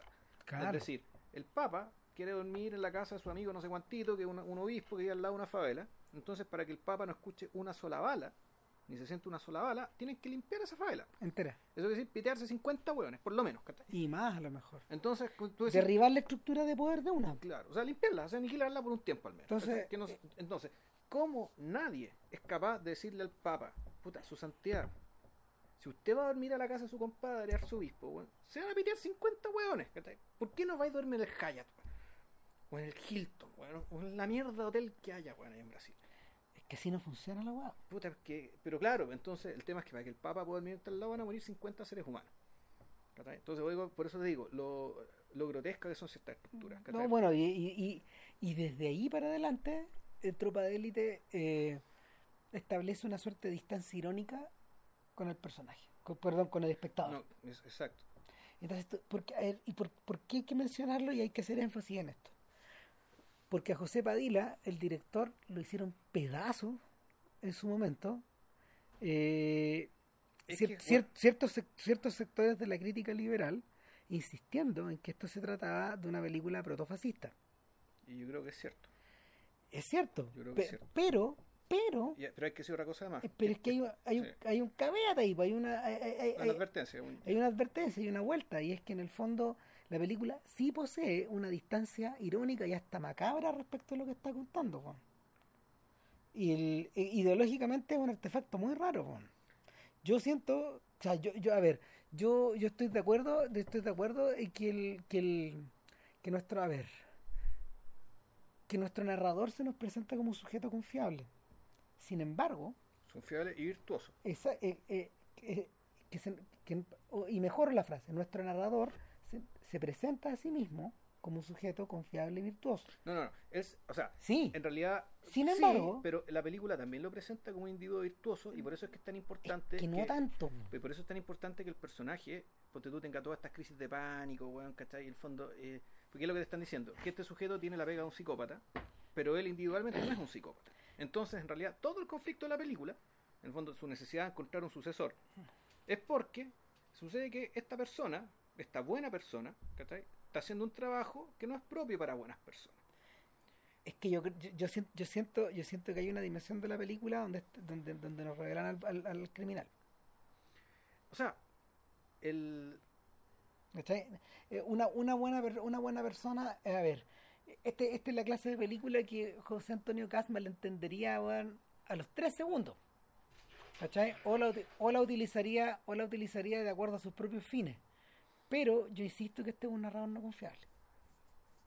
¿Cachai? Yo no me, yo no, no- le creo, puta, con todo lo entretenido de narrador que es, no le puedo creer, no le puedo creer su narración, no me la compro. ¿Cachai? ¿A quién le creo en esta película, weón? Puta, yo le creo, es rara, es rara la estructura. Yo siento que, yo siento que le creo más, weón, a estos pacos rasos. ¿Cachai? Porque ellos hacen el tra ellos hacen la travesía completa. La historia moral está contada a través de ellos. Pero claro, ellos no narran. No, pues no narran. No Son- narran. Por lo tanto, Son ellos, objetos de la narración del otro. ellos actúan. Sí, pues son los monigotes en la narración claro. de este cuento. Y y ahí, ahí es donde está trabada la weá más terrible. Porque, porque eh, en la medida de que, eh, en la medida de que nuestro Beto Nacimiento eh, va teniendo sus crisis, va teniendo, va teniendo esta experiencia de ser padre por primera vez, eh, va acompañando a su mujer, vaya, va, mm, va al mismo tiempo siendo presionado por tener que limpiar la favela, eh, va a buscar, va buscando un sucesor, eh, inicia un proceso de, inicia un proceso de, de, de admisión al interior de la tropa de élite, que es anual, donde no sé, de 50 huevones se que se presentan, entran 5 todos los años, a veces 3, a veces 2. Eh, Claro, y donde, donde, claro, ahí la película tú se empieza a hacer ciertas concesiones a la realidad respecto a la verdadera naturaleza del bobe, que cuando dicen, bueno, pero este año no reventemos tímpanos ya. Ya, no, no es necesario fracturar el fémur a los a los, a los hueones, ya. a, lo- puta. a los buenos que están A lo- lo- lo- no sé, sí, sí, está bien, el año pasado No, nos fuimos un poco al chancho, puta, claro, perdón, perdón, weón. Es que- Fue un eh, accidente. fue un accidente. Y, y riéndose los huevones, ¿cachai? Así como, que, claro. De... Ahora, entendiendo también que, eh, en, en el fondo, ¿qué es lo que la película, qué, qué es lo que te hace suponer que la película, o te hace pensar que la película es propaganda fascista? Es mostrarte al Bope como una especie de escuadrón de foros espartanos, incorruptible, sumamente violentos, pero justos. Es decir, su violencia se aplica con justicia. Donde, donde solamente matan pagos corruptos y solamente matan narcos. Hasta donde yo sé, el BOPE en realidad también, básicamente el BOPE también es, ejecuta Es un- pobres indiscriminadamente. Es un instrumento de represión, po. Entonces, claro, la- súper sofisticado. Yo te- claro, es, es lo que al comando jungla, todo esto. Claro, le, nuestro- le encantaría. es, es lo que aspira, lo que, lo que Puta, aspiraría a puta. ser nuestro comando Puta. jungla vendría a ser, claro, algún tipo de escuadrón de elite colombiano. Y el Claro. BOPE, y el ¿cachai? Claro, puta. Ah, puta, el weón. Eh, Y entonces, ¿qué, ¿pero qué pasa? Pasa que, eh, bueno, de partida, esta película, antes de estrenarse, ya era la película más vista en la historia de Brasil. Poco menos, ¿cachai? Por puro pirateo. ¿cachai? La cuestión, eh, antes de estrenarse la película ya era un suceso, ya todo el mundo la comentaba. Porque, y aquí, y aquí nos encontramos un poco con la discusión, pues, es decir, puta, esto es una película, en fondo, una película de género, ¿cachai? Y una película de ultra acción, que aspira o pretende hablar seriamente de los temas públicos. O, desde el otro lado, tú puedes decir, no, esto es una película cívica, digamos, ¿cachai? Que, claro, tiene que recurrir a la acción dado aquello que está hablando. claro. Entonces, tú decías, aquí está- o es una cosa o es la otra, o está entre medio. Cuando, pero, eh, ti- Mm. Tiene esta doble, tiene, tiene esta obra responsabilidad, ¿cachai? Por, eh, de, perdón, de respetabilidad, por supuestamente hacerse cargo de que, puta, el tema importante básicamente del, del gobierno de facto de los narcos en, la, en, en las favelas y por lo tanto el fracaso del Estado, o sea, esto de que el Estado brasileño es parte de un Estado fallido, Sí. por esta misma razón.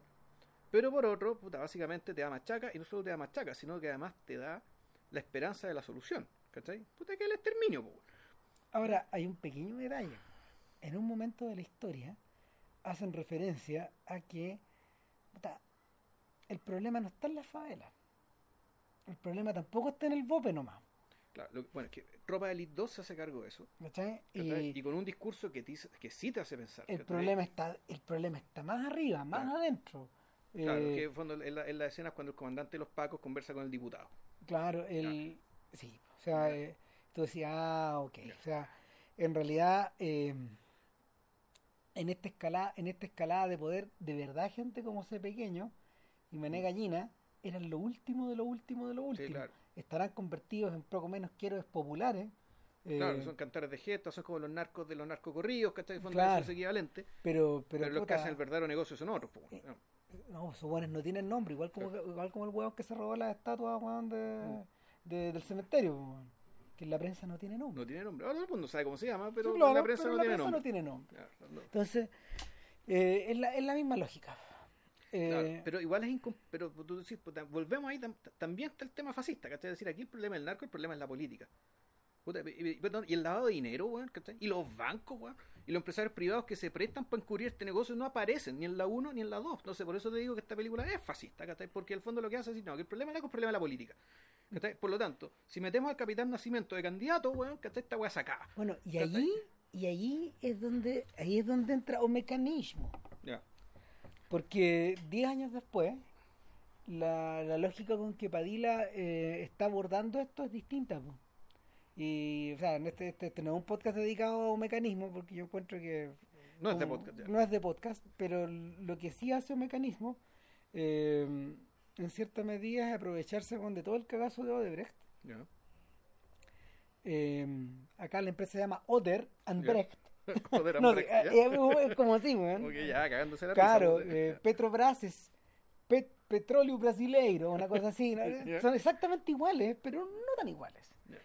Y, y claro, el o mecanismo en el fondo es la historia de una investigación un poco al estilo de la que se emprende en The Wire, donde van tratando de atar cabos, donde todos son muy pobres, o sea, donde Pero, y espérate, ¿cuántos capítulos era esta serie? ¿Cuántas temporadas? o ¿Qué- qué mecanismo entiendo que son como 8 o 10, Capítulos. claro. O sea, una serie, ocho capítulos. Sí, sí, y el Es una película larga. Esta es la primera, pero sí, pero no, no, esta es serie serie. Es serie ya. Es serie serie, sí, esa es la diferencia, no, no, no, es, no es como The Wire, donde vaya armando el- el- donde vaya armando un, un, un rompecabezas que se va haciendo más grande. No, esto es la, esta es la seguidilla de, esta es la seguidilla y la dramatización del caso de, de Brecht. de Odebrecht, pero eh, tratada en torno a eh, específicamente en torno a, en, en torno a la, al caso de lava autos. Ya, Sí, la sí. bajaron. Claro, Ya. y, y, el, y el personaje que articulaba en el fondo eh, el financiamiento oscuro de distintas zonas de la política brasileña. Este, acá en, este, en esta historia se llama el señor Ibrahim, el, el, el super malo de esta historia. ¿cachai? El- y, que, y que es todo lo contrario de un C pequeño, es un personaje que es más bien, eh, a ver, moralmente, moralmente, eh, moralmente está totalmente, eh, era, moralmente está corrompido, pero dramáticamente no es un personaje, no es un personaje colorido, más bien es al revés, es un personaje apagado, Es como el Divo. es un poco así.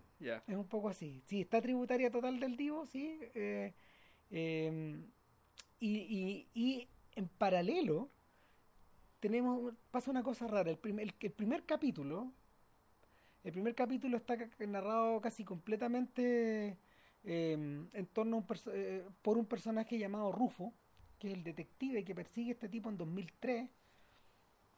eh, y que está a punto de, que está a punto de, de encarce- de encarcelarlo hasta que el, señor Ibrahim eh, logra una salida con su con su con su abogado y en un momento Ibrahim le dice a Rufo mira viejo ¿tú crees que me vas a tener 10, 15 años metido aquí por, por los crímenes que estoy cometiendo?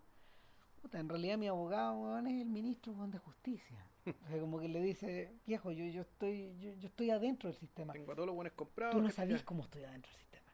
Entonces, eh, él mismo se organiza, él mismo se organiza una, una estructura de salida y, y manda a Rufo al diablo. O sea, y, y es un, es un Rufo en ese sentido, es- la narración en primera persona se parece mucho a la de Beto Nascimento, eh, pero, pero en caída, Ya. en caída libre y sin remedio. Y antes del final del primer capítulo es, re- es reemplazado por Verena, que, que es su segunda a cargo, que es la que toma la, que es la que toma la posta de una manera muy desmedrada. Ya. ¿cachai? Y, y, al, y, al, y al tomar la posta, al tomar la posta de esa forma, eh, ella misma queda, que ella misma queda expuesta desde el lado de la fiscalía, desde el lado de su jefe, desde distintos lados, ¿cachai?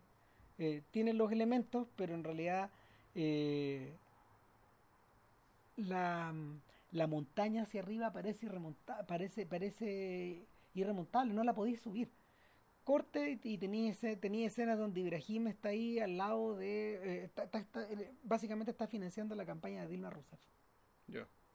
Y aquí, aquí tiene otro nombre, la Jolene, Jolene se llama la, la, presidenta, que es candidata otra vez.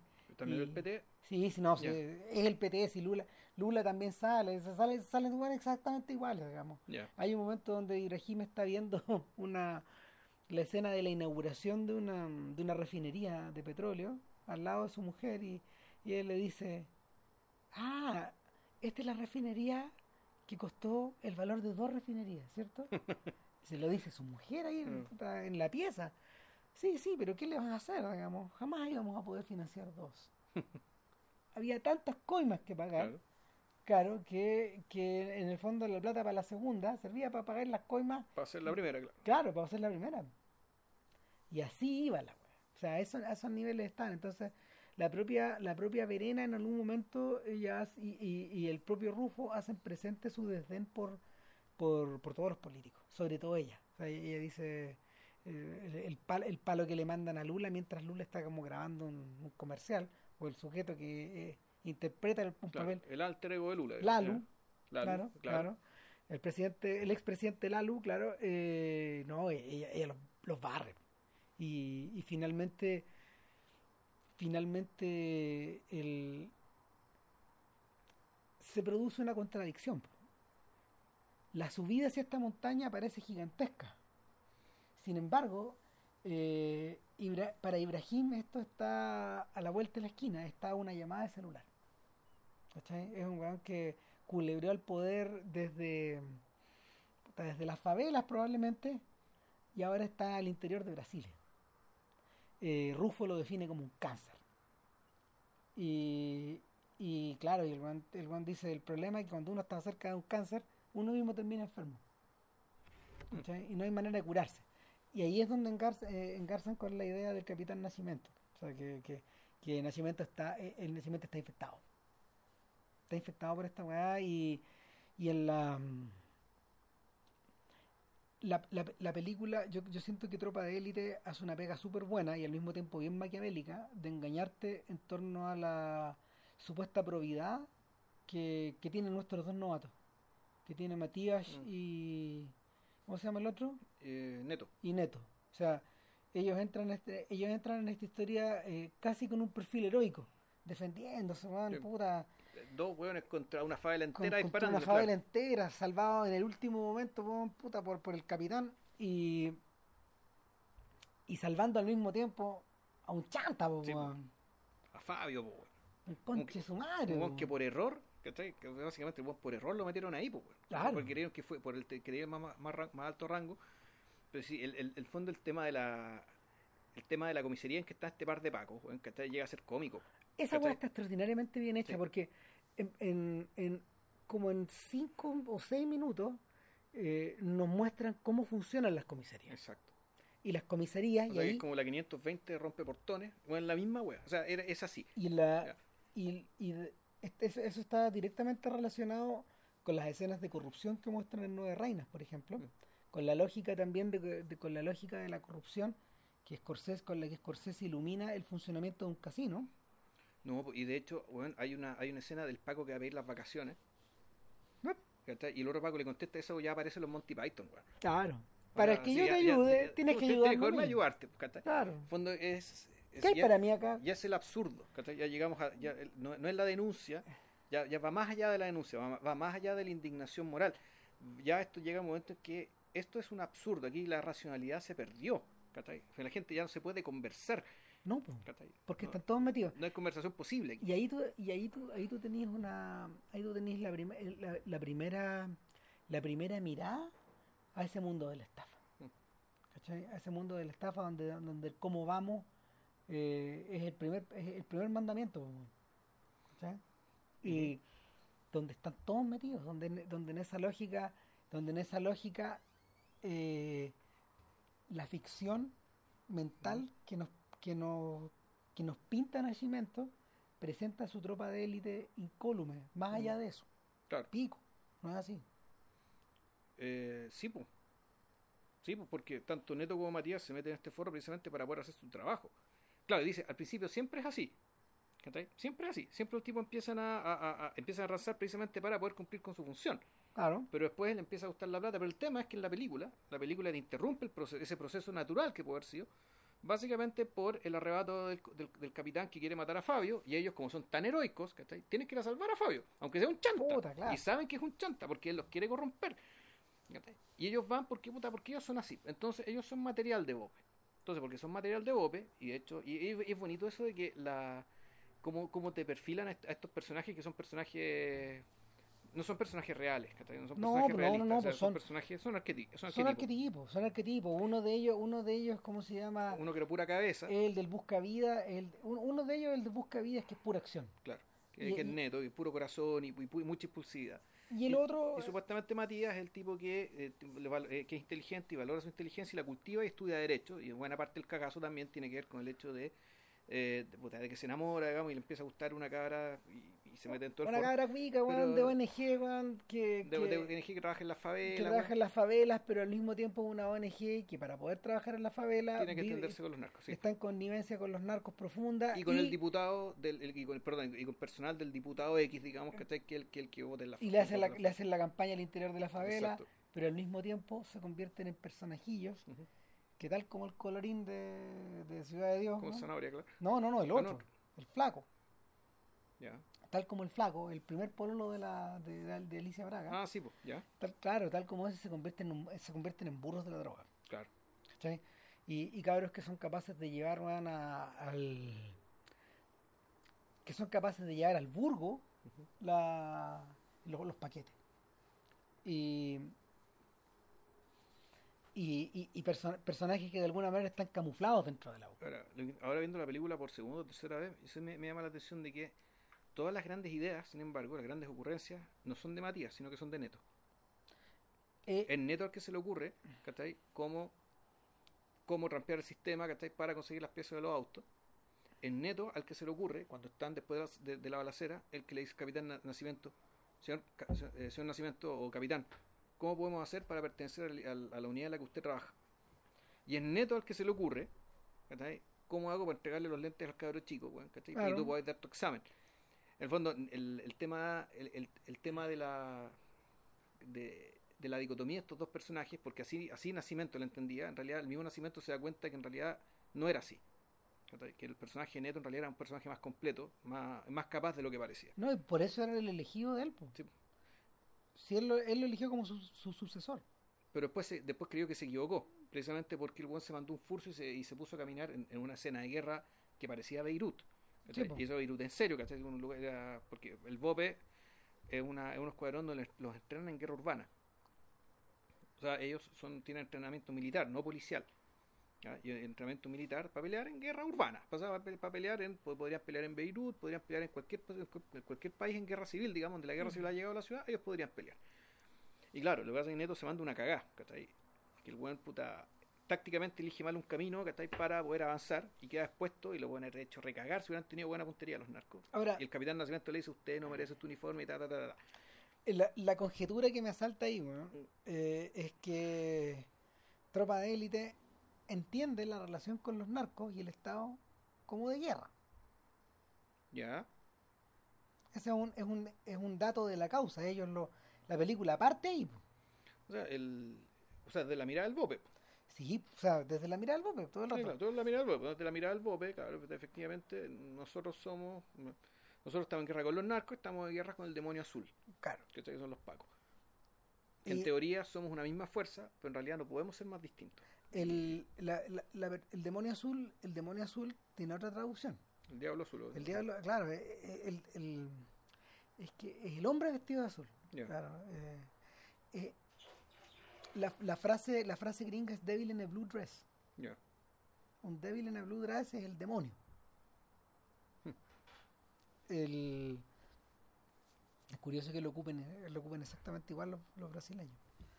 Pero el, el, el- uno de los, el, el- el rollo acá es que, eh, tal como pasa en Ciudad de Dios con C pequeño y Bené,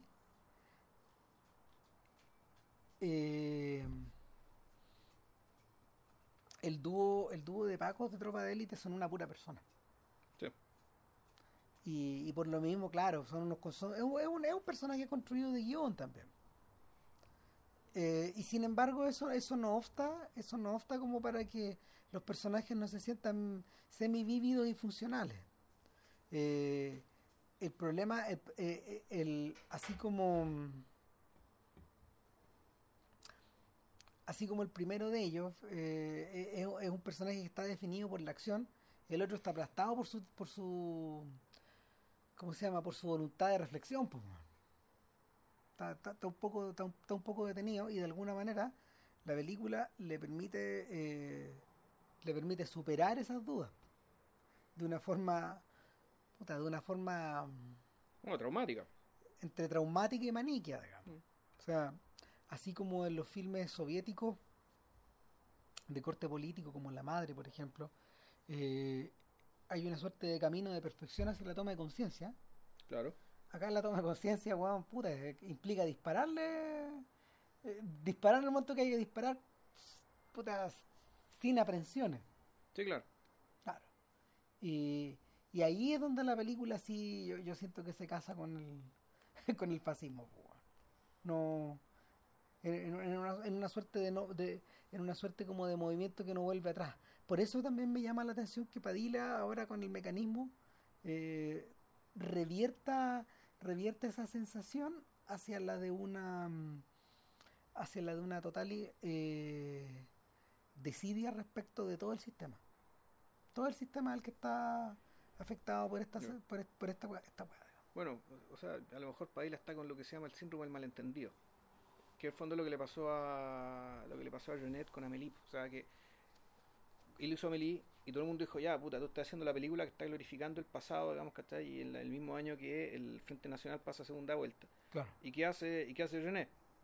En La, su siguiente película, y con, la misma actriz, también víctima del malentendido, es todo lo contrario a la otra película, en todos Sí. los aspectos. Es decir, entre una historia simplecita, ¿cachai? Puta, una historia más complicada que la cresta.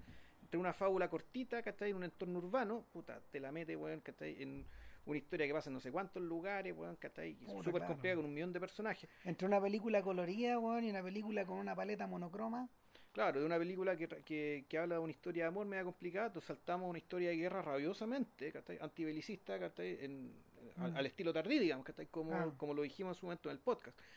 En el fondo son el, hay veces que los autores puta, hacen una película tal que se dan cuenta que fueron percibidas de una manera que no refleja exactamente su pensamiento. ahora lo, lo- ¿cachai? Ahora, el punto es que Tropa de Elite es un alegato, creo yo, pro-fascista, protofascista. Yo creo que el, el germen de lo que está pasando ahora en parte viene, no, no tanto de Ciudad de Dios en realidad, de ahí está el problema, el tema de la solución percibida, que viene de Tropa de Elite.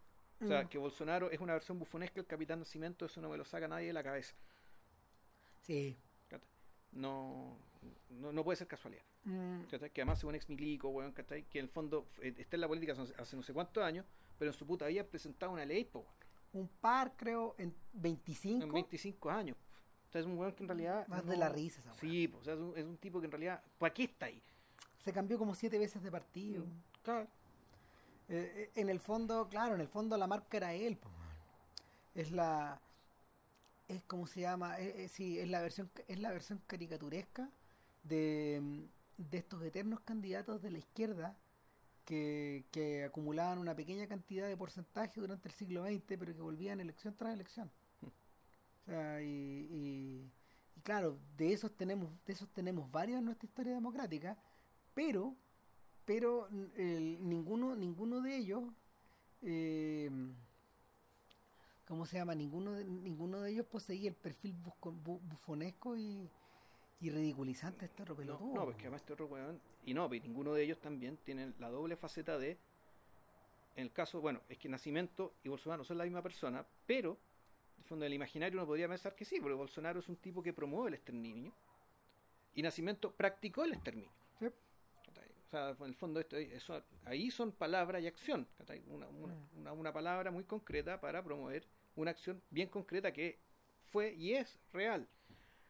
Bueno, y que está pasando ahora y que claro en su versión más brutal digamos lo que está pasando en, en Filipinas entre, que, que es como el caso más parecido en términos discursivos respecto de lo que de lo- y claro Duterte dijo aquí vamos a terminar el, el- vamos a exterminar el narcotráfico y literalmente ha matado miles de personas 12.000. 12.000 pero claro tú crees que el y lo mismo pasa con Brasil tú crees que el Estado brasileño tiene herramientas para decir que esas 12.000 personas son efectivamente narcotraficantes que tienen 12.000 expedientes para investigar digamos, si son narcotraficantes Claro, esas 12.000 en el personas Estado muertas filipino. pero no, el Estado filipino no, el Estado brasileño Sí. tampoco tiene la capacidad, ¿cachai? Para, si, si, si empieza, puta, claro, un exterminio in- indiscriminado de gente, digamos, con la excusa de que son narcotraficantes, nada, po, weón. Ah, nota, consultar en Netflix The Act of Killing. Ah, y nuestro podcast que hicimos al respecto, Claro. pero eso es otra cosa. Sin embargo, sin embargo, lo que ocurrió ahí, lo que ocurrió ahí era que el Estado se sirvió de, de maquinarias locales Claro. que exterminaban a vecinos, a parientes, a ex amigos, a ex colegas, eh, hueones acusados por los otros. po, Por ser comunistas. Que muchos de ellos no eran, para quitarles las pegas, quitarles las minas, anda a saber, po, Sí, po, con esa lógica. Entonces, en estos momentos, en estos momentos lo de Duterte es más o menos similar. ¿No? Sí, Yo, eh, aquí el demonio y el comunismo fue reemplazado por el demonio y la droga. El weón. demonio del narco, ¿cachai? Y claro. Y ahora, un- una, una cosa curiosa acerca de un mecanismo es que hay, o sea, hay gente que hay gente que ha sugerido que la tremenda popularidad de la serie, porque fue un bombazo, probablemente más todavía que el de, de de Tropa de Tropa de Élite, Élite, ya. claro. Eh, y eso obedece también a que, claro, pues se distribuyó, se, se distribuyó, eh, se distribuyó vía Netflix en Brasil y fue, puta, causó, causó sensación. Eh, influyó en las elecciones. Eh, o sea, es, es- es un- instrumento más. Sobre todo por la forma descarada, weón, en la, en la que los personajes se parecían a los reales. Sí, claro. Claro, entonces tú decís, bueno, tú decís, ¿País, país está a favor de Bolsonaro? Puede ser que sí, puede ser que no, pero el punto es que está contra el PT, entonces hay el error también, el error es de Lula. ¿cachai? de no haber hecho presión para que si dado que no podía ir él, que no fuera el PT, que el candidato, que el, que el candidato fuera otro. No, o sea, ahí lo liquidó. Lo que pasa es que no no podían no tener. Mira, es, es medio parecido a lo que le está pasando a Guillermo. ¿Cachaste lo que ocurre esta semana? No mucho. Puta, ya no tiene cupo. No tiene cupo senatorial, bueno, en Antofagasta. Ya. El Partido Radical le hizo saber muy amablemente que eh, la candidata, eh, es que su candidato eh, Para la próxima para- elección. para la próxima elección, eh, Pero para eso falta para esa elección, ¿no? Es para el... sí, ya lo definieron. Ya. Eh, no es él, sino que es una, es una diputada del Partido Radical. Que ahora Ah. va, que es la primera dipu- eh, es la primera diputada del partido en 52 o 54 años, mujer. Ya. Entonces ahora ellos quieren la primera senadora de su historia. Ya. Así que ya no hay cupo para Guillermo. Ese es el pago que, que Guillermo obtiene después de después de haber sido candidato. Para eh, ir a quemarse por ese ropa impresentable, weón. Eh, Puta, pero es que weón dijo que sí, pues weón. Sí, Sí. dijo que sí. No, y- claro, pero ahí venís, pues, weón. Sí. Esos son los costos políticos que el weón está pagando, convertirse en una no persona. Eh, a propósito de no personas, weón. la protagonista de Aquarius. Ya. Es interesante, es interesante que, eh, al igual que en Ciudad de Dios, los orígenes de los orígenes de Aquarius como narrativa están clavados en el pasado. Todo lo que todo lo que se desenvuelve en la película eh, tiene sus orígenes en el antes. Y- y es un antes que eh, no necesariamente está referenciado en forma mítica, pero sí en forma comunal. Em, Aquarius transcurre en Pernambuco. O sea, eh, si, mal no, si mal no recuerdo, la ciudad Recife del estado de Pernambuco. Claro. Es Así- Recife, ¿no? ah, Sí, es Recife. Sí, así como así como o mecanismo transcurre prácticamente eh, muchas de sus escenas en Curitiba. Eh, esto ocurre en Pernambuco, en otra de las super ciudades brasileñas. y, y, y, esencialmente eh, en, una, en un edificio, el edificio Aquarius, que está de cara al mar, en una posición privilegiada, al estilo de Leviatán. Y la narración es muy parecida al estilo de Leviatán.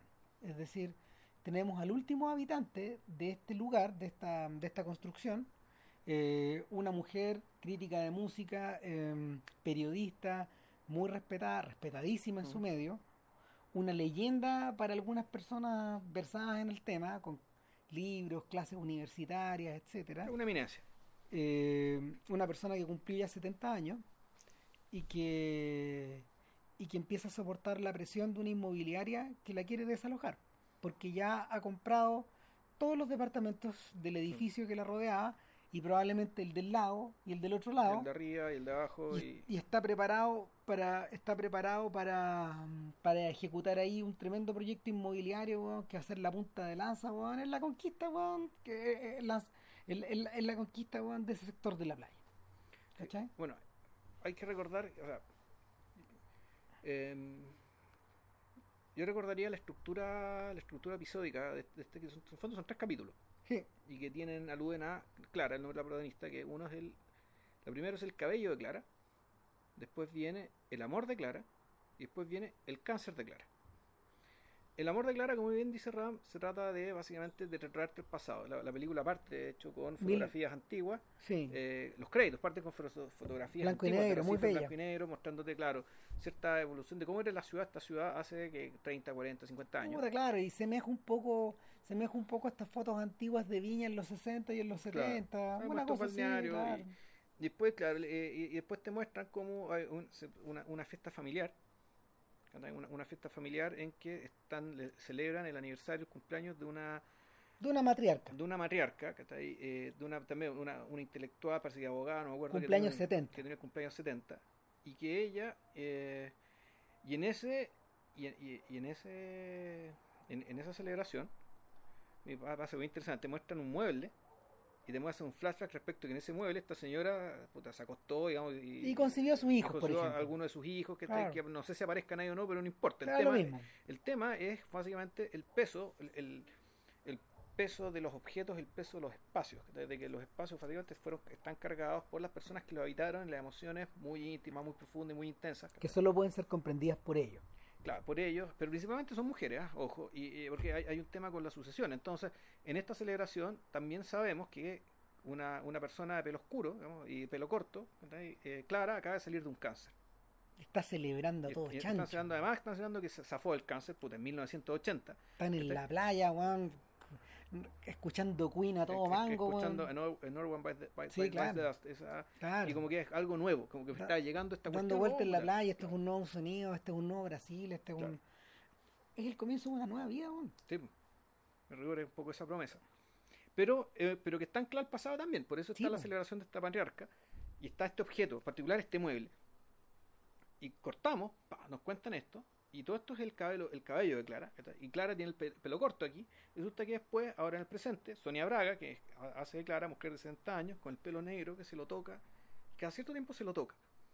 Y tú decís, claro, todo este primer episodio, en el fondo el cabello de Clara tiene que ver con su, con su caracterización como sobreviviente. Claro, es el cabello que alguna vez perdió y que ahora lo ganó. Pero lo tenía corto, ahora lo tiene largo de nuevo y está ahí está. Una, una anotación respecto del mueble.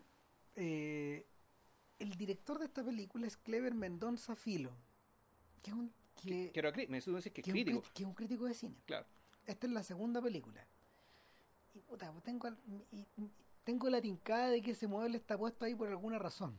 Eh, en la última película de Chantal Ackerman, cuando volvemos cuando volvemos al departamento eh, que ella filmó de joven en algunos cortos, que es el departamento de su madre eh, hay una referencia bien intensa también a, un mueble que estaba en un corredor, que no se mueve.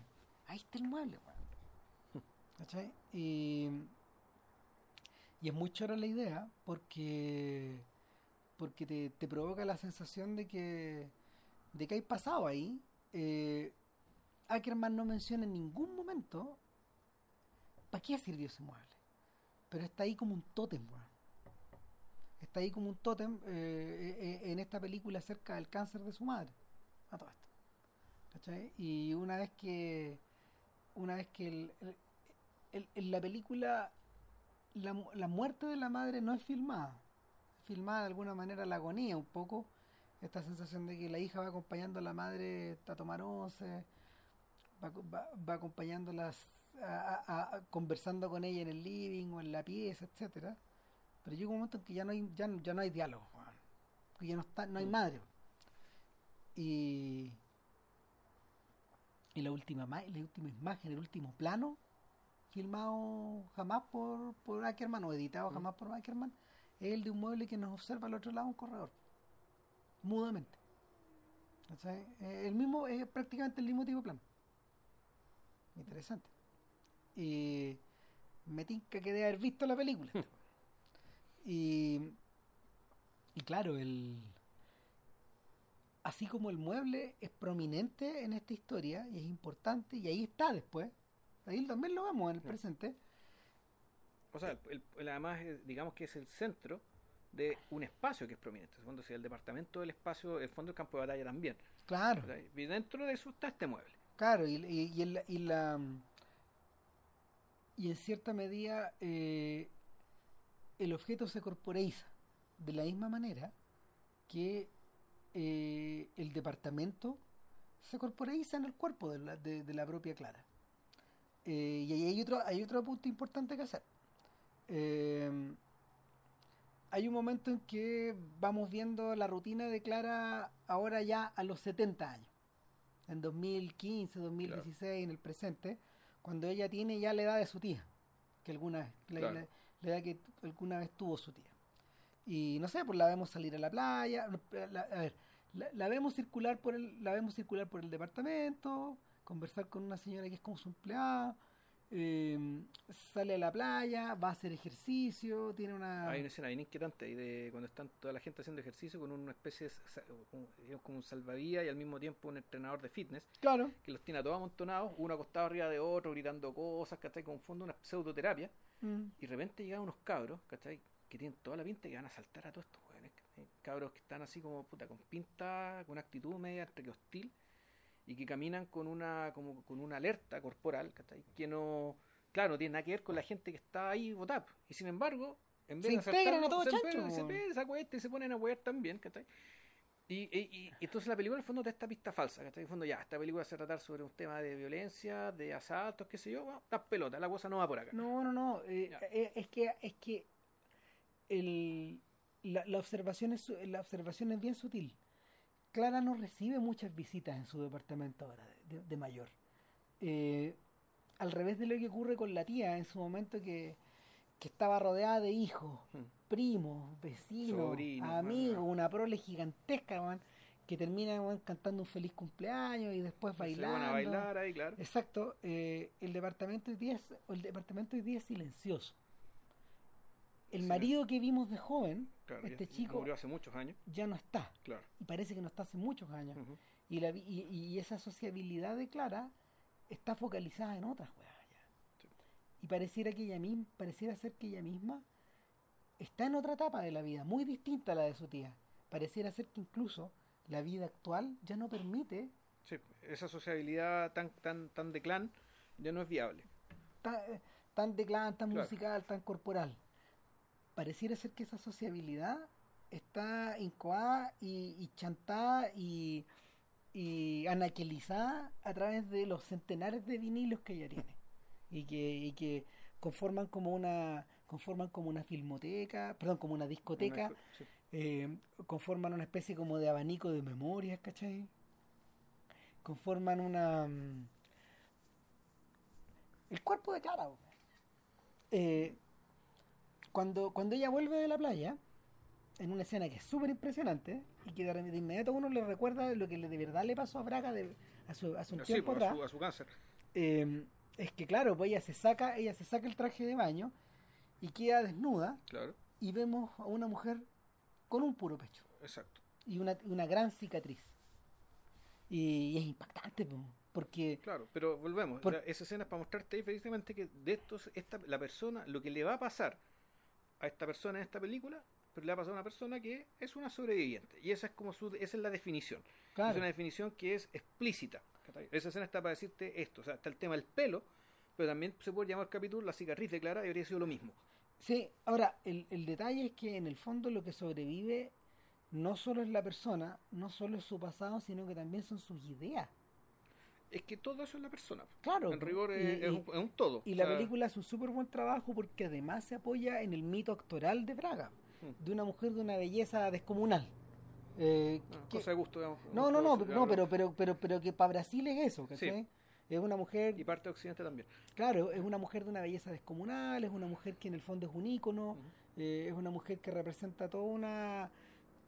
Puta, el tránsito a la democracia, pues, weón. Claro. Eh, Finalmente es una de esas figuras. Eh, está más está más allá, ponte tú, de la calidad de sus proyectos, está más allá de Sí. es el Sí, es una de las madres del Brasil moderno, de alguna manera. Sí, Entonces, y, y, y esa madre tiene un puro pecho. claro. Entonces, el... O sea, eh, toda esta weá le pasó a la cuenta. Una- y una cuenta grande. Pero es interesante, claro, la, la herida, la, la herida, la cicatriz es gigante. Pero Mendoza Filo ocupa muy bien esa idea, weón.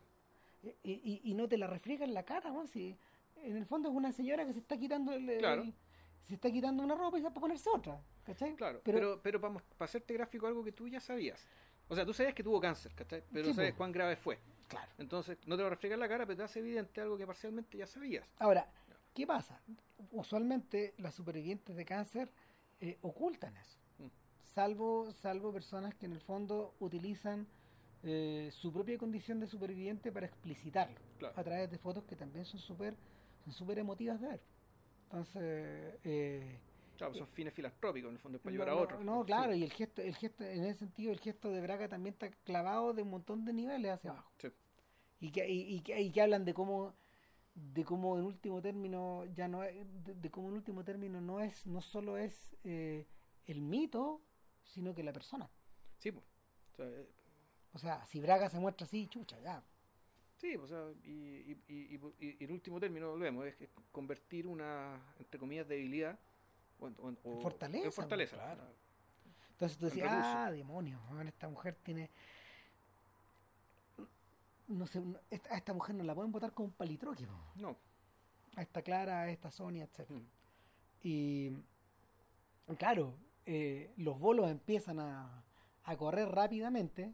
eh, a veces, eh, y, y el demonio está presentado de una manera bien amable, un tipo de repente que le toca la puerta, bueno señora Clara, ¿cuándo se va a decidir? Bla, bla, bla, usted sabe, cuando quiera vamos a hablar con mi papá, la oferta está ahí, Claro. eh, la estamos esperando con los Mm. brazos abiertos, la queremos mucho, doña Clara, una cosa así. Y, y claro, todos esos acercamientos se van poniendo más y más, más y más, más negros. O sea, en realidad lo que ocurre es que lo, lo primero que aparece efectivamente es el... Bueno, aquí en Tilde una frase muy buena para eso, el maricón sonriente. Puta. O sea, la figura del maricón sonriente. O sea, este, weón que, que te sonríe, pero que te, te va a cagar. ¿cachai? Y que te va a en algún momento que te va a cagar. Y que te sonríe precisamente para que tú creas que no te va a cagar, pero el weón Te va a cagar.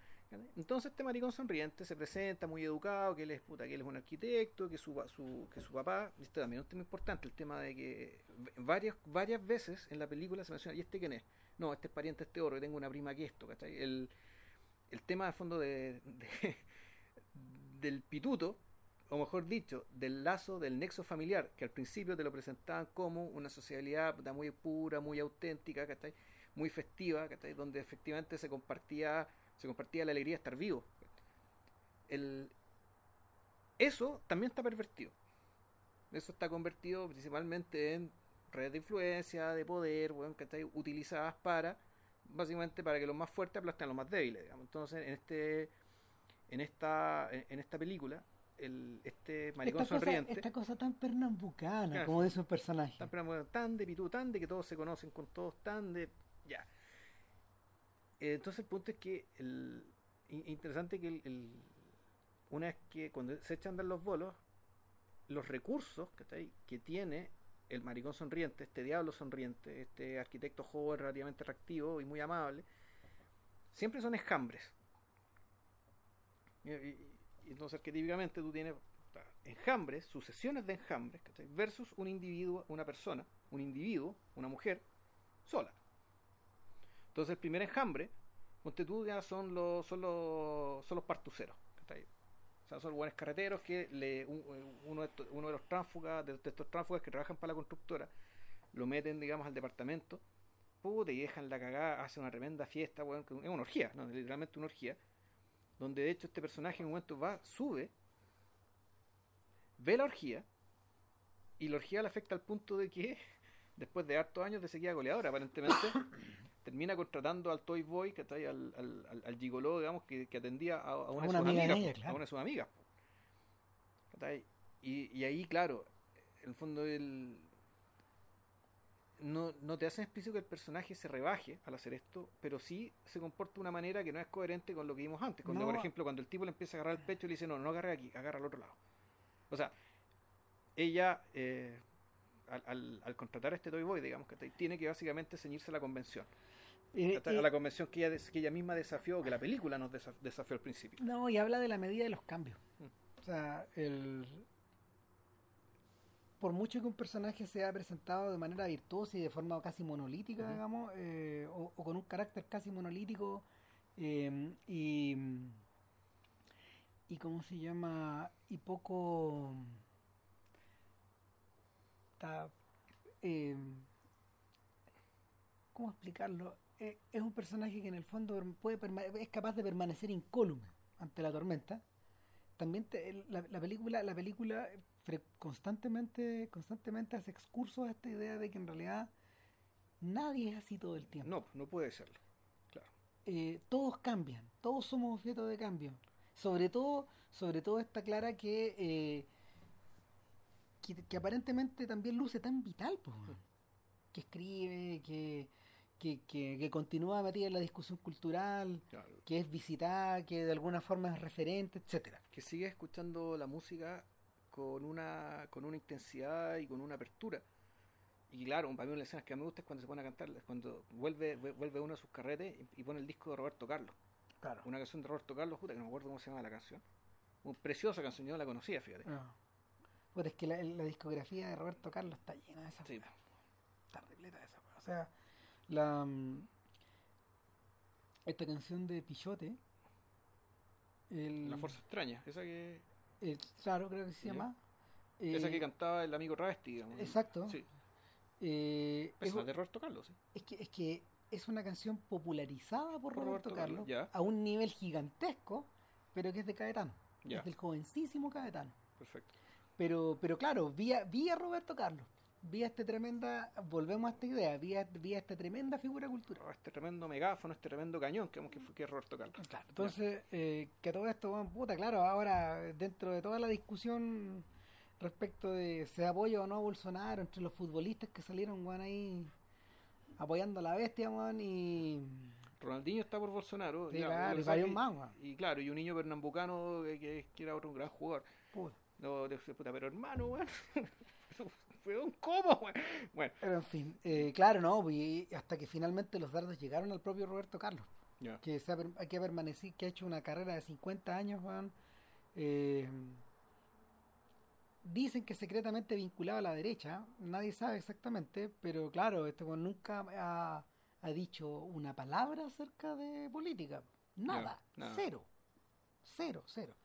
Ahora, hay otros tipos que han salido en su defensa diciendo que Roberto Carlos, en el fondo, es una figura tan grande que está loca, pues, a lo Elvis, pues, y que y que su conexión con la realidad es más bien tenue, pues, a esta altura. Chuta. Claro, o sea, él sigue, él sigue convertido bueno, en un cantante aislado totalmente bueno, del mundo. Eh, pero en fin, el, el rollo acá es que eh, este tira y afloja en torno al cambio eh, y este tira y afloja en torno a la manera que uno enfrenta puta, su propio pro- proceso de, su propio proceso de envejecimiento o su propia sus propios cambios de perspectiva eh, se pega se pega un se pega un salto cuántico una vez que aparecen los hijos de Clara. Que, que los vimos muy muy pequeños Sí. al principio. Y y esencialmente son dos. Hay dos hijos hay uno que está en el extranjero, que entiendo que son tres. No, no, so- so- Son- los que aparecen son tres. Son tres, ¿cierto? Son tres hijos que están en el departamento. Son dos, dos hijos y una hija. Donde la más importante, sin embargo, es la hija. Claro. Porque es básicamente la que parece más aliada, digamos, que está ahí, de, de la bestia negra. En el sentido de que ella entiende lo mismo que él, pragmatismo, bueno, ándate. Exacto. Y no, más con estos hueones, ¿cachai? Y que en el fondo, Y es la que debiera estar en, en principio más aliada a ella, pues, weón. bueno, lo que pasa es que en realidad ninguno de los personajes está, em, los hijos no son realmente importantes. Lo importante es el sobrino.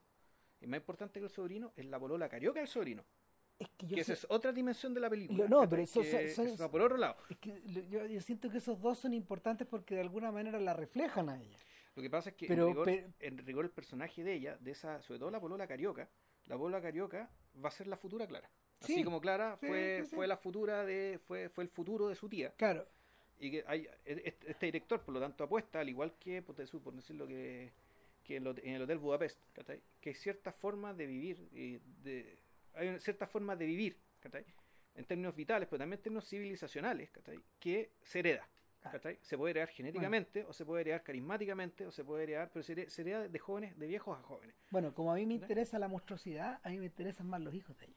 Ya. Porque yo digo, ah, ok, esto es más o menos igual. Pero el choque está en esta otra cosa, ¿cachai? El choque está en esta. mm, En esta sensación de lo que no se puede transmitir, Ujú. de lo que en el fondo está fuera de tu control, eh, y también de. Y también de la aparición de. de influencias que. de influencias que no sabíais que estaban ahí. Pese a que los hijos, estos, estos hijos en teoría han compartido gran parte de tu trayecto. Ujú. Em, hay una está súper bien tejido está súper bien tejido el entramado de distancia y cercanía con una hija que básicamente le ha ido a tirar la guagua en las ocasiones que ella necesita pero que al mismo tiempo es la que guarda el resentimiento más fuerte por su madre por los periodos de ausencia. Claro. Que para escribir los libros para hacer esa carrera tan espectacular y todo por su éxito profesional, digamos. Claro. y por otro lado más interesante aún me parece la forma en que están anulados los hijos Los hijos varones. Eh, y ahí no hay tanta explicación ahí es bien hábil este weón lo Mm. deja un poco en el aire los convierte un poco en nada O sea, son hijos, son eso, son hijos, ¿cachai? Y. Y la. Y creo que los deja anulados desde la perspectiva de la, de la narración, pero también yo creo desde la perspectiva de ella, pero que ella yo creo que en realidad anula a todos, ¿sí? salvo a un par de amigos, y a esta joven carioca, ¿cachai? Que ahí ella sí reconoce un igual. O sea, esta película en realidad, y ahí uno podría incluso, eh, yo uno podría cri- criticarla, digamos, de que en realidad es una, una película muy aristocrática, o mejor dicho, vista desde la mirada de la aristocracia, Sí. y desde un individuo, desde un individuo aristocratizante, y que en realidad lo que tú decís está defendiendo su espacio, pero también está defendiendo los metros cuadrados de los metros cuadrados que hacen de ella una gran privilegiada. Puta, es que así lo entendió la izquierda. Y que, y que claro, y que a la hora de defenderse, a lo que recurre, volvemos, son las armas del privilegio. Es decir, los mismos pitutos, los mismos conocidos, ¿cachai? Fondos recursos de poder que solamente un privilegiado, o una privilegiada en este caso, puede tener. Claro. El, y es por eso, es por eso que se hace doblemente importante la otra dimensión que alcanzó la película. Que parece que te la comenté hace mucho tiempo atrás, cuando, cuando precisamente se, se produjo la polémica en torno al Oscar. Ya. O sea, eh, el gobierno de Michel Temer hizo, hizo gestiones eh, hizo gestiones positivas y reales en torno a bloquear el camino de Aquarius hacia el Oscar. Un camino que parecía natural después de una recepción extraordinaria en Cannes. Ya. Sí, pero sabía eso. El Carlos dejó la cagada, le fue muy bien. Claro. Y una recepción extraordinaria en Cannes que se vio refrendado por un éxito comercial gigantesco. Eh, y por una inmediata lectura eh, donde Clara queda asimilada a, a Gilman. Ya. Eh, una Clara acorralada por, estas, diablo, constru- digamos, por estas constructoras, por el diablo, por por el mal, por la anti, por, por- ¿cómo se llama? por los valores antidemocráticos. No, y, y acorralada volvemos, por el enjambre. Es decir, Exacto. el enjambre, primero, el enjambre de los, de los, de los partuceros, después el enjambre de los evangélicos, Claro. y después literalmente el enjambre de las termitas. Sí. Cuando son las tres sucesiones, las, las tres grandes oleadas. Claro, en el caso de Gilma, eh, el enjambre el enjambre congresal, weón. Mm. congresista, ¿cachai? Que, que se la llevó. Claro. Y, y claro, la, adentro, adentro de las funciones de la película había protestas pro Dilma. Eh, que hayan sido espontáneas o que hayan sido em, provocadas, a estas alturas de un poco lo mismo, porque a nivel popular, la gente de inmediato entendió que Clara era Claro, Gilma. Era Dilma.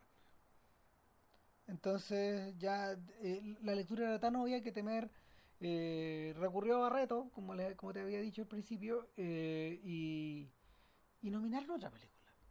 Una que sabían que iba a perder. Si esa era la otra weá, porque si esta weá iba, a lo mejor Ganaba. ganaba. Y si ganaba, les Y queda la cagada. Y si ganaba era un problema gigante. O sea, este es un estado que no quiere que su película gane el Oscar. Exacto. Entonces, para cagarla más, digamos, tenéis, claro, el o mecanismo funcionaba lo bastante bien como para, claro, como para como para taponear la, como para taponear eh, el propio éxito de esta película o la propia significación política que la película tuviera. Eh, y, y, y, y, y convirt- y- y convirtiendo de paso a la película en una suerte de póster viviente de todo el- de todo este drama. Así que Barreto se pasó a la derecha, weón. Siempre estuvo en la derecha. Ah, chucha, ya. No, claro, no, siempre. Puta, coqueteo como algo, como coqueteo como tantos otros, digamos, pero, pero claro, no, pues, Barreto, Bar- Bar- Barreto para esos efectos está a la izquierda en Hollywood, pero a la derecha en Brasil. Ah.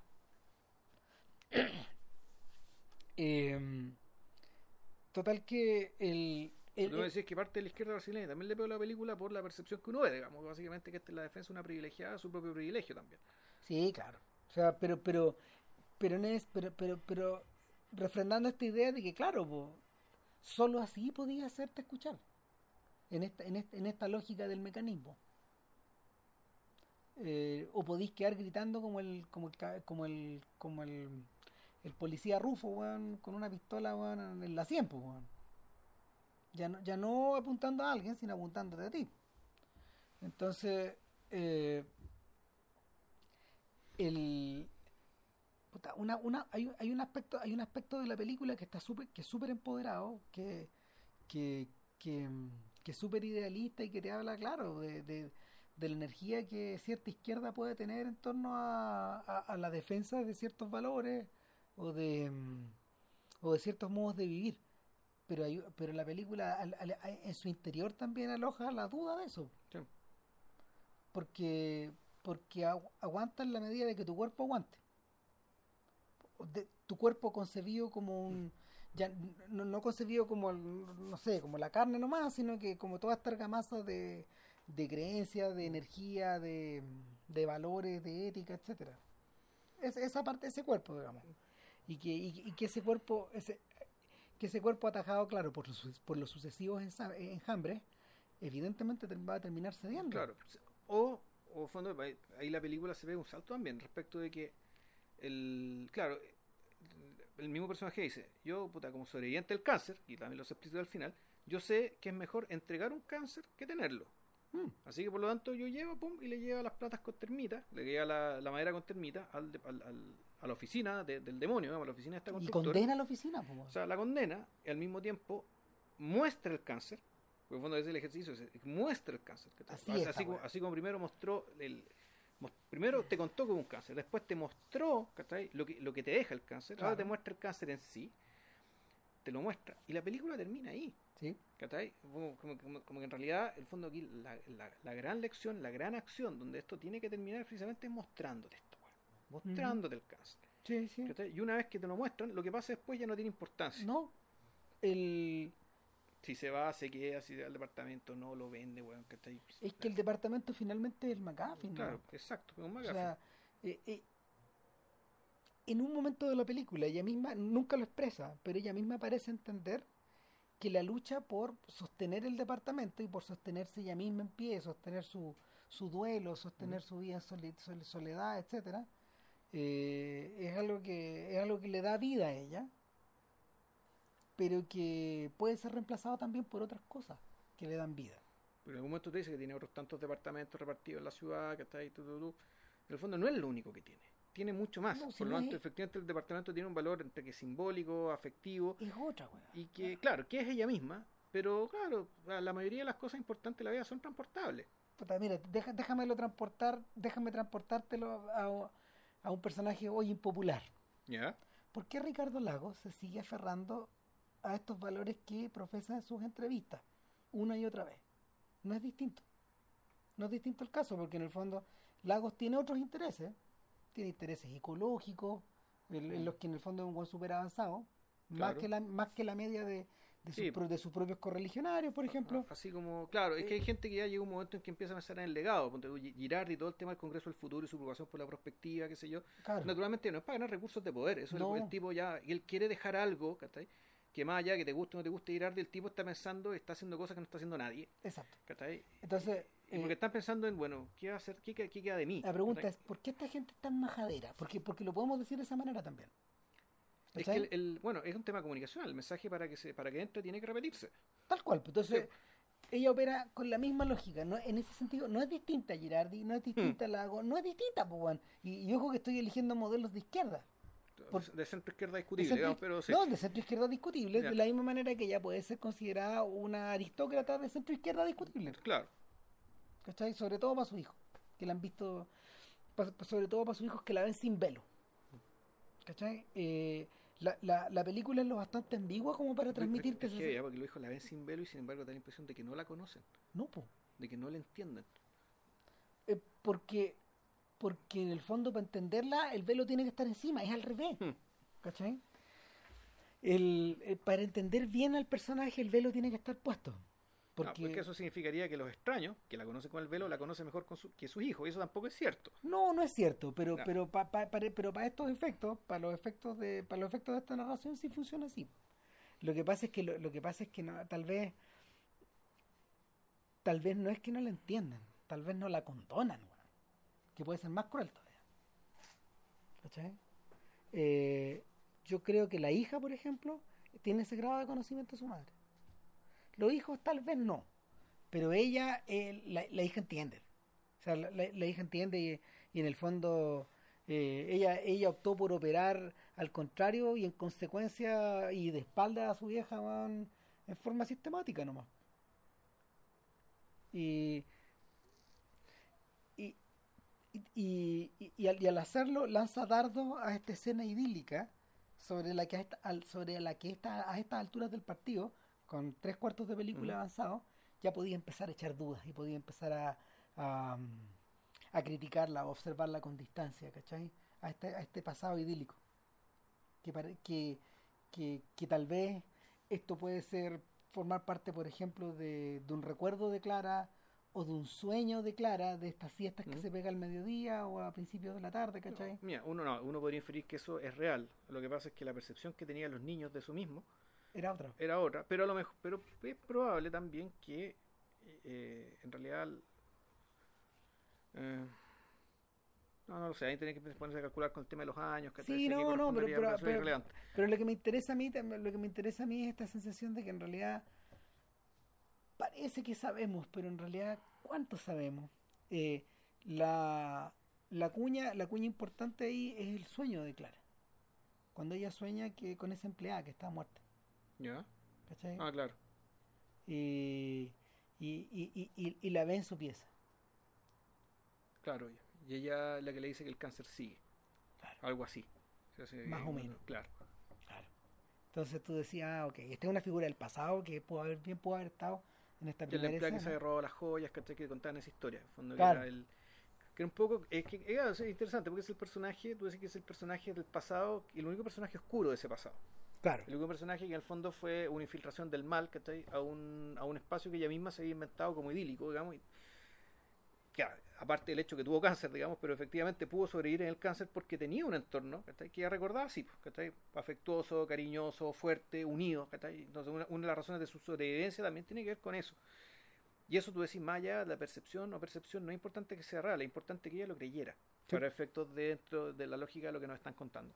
Sí, claro que Mm. sí. O sea, eh, se aplica, se aplica la misma lógica del flashback de la tía. y, y de esa escena de sexo ardiente, digamos, donde Claro, y vemos muy a la- fugaz, ¿cachai? y muy fugaz, y- pero, pero al mismo tiempo muy intensa, Sí. por la misma razón, súper intensa. Entonces, eh, y, que, y, que, y que no lo olvidas porque está ahí y está encarnada en un mueblecito que es muy bonito, que Eh, está es un puesto objeto, ahí. y por eso ese obje- objeto está ahí, por Y- eso el departamento, por eso las cosas, esas cosas tienen valor, Y- cuando son cosas. Y, claro, y, pero es un objeto que está ahí, del cual ni la propia Clara entiende ni sabe eh, el, el significado que para la tía tuvo. Pero claro, y volvemos, y por eso volvemos a la, figura, por eso es importante la joven carioca.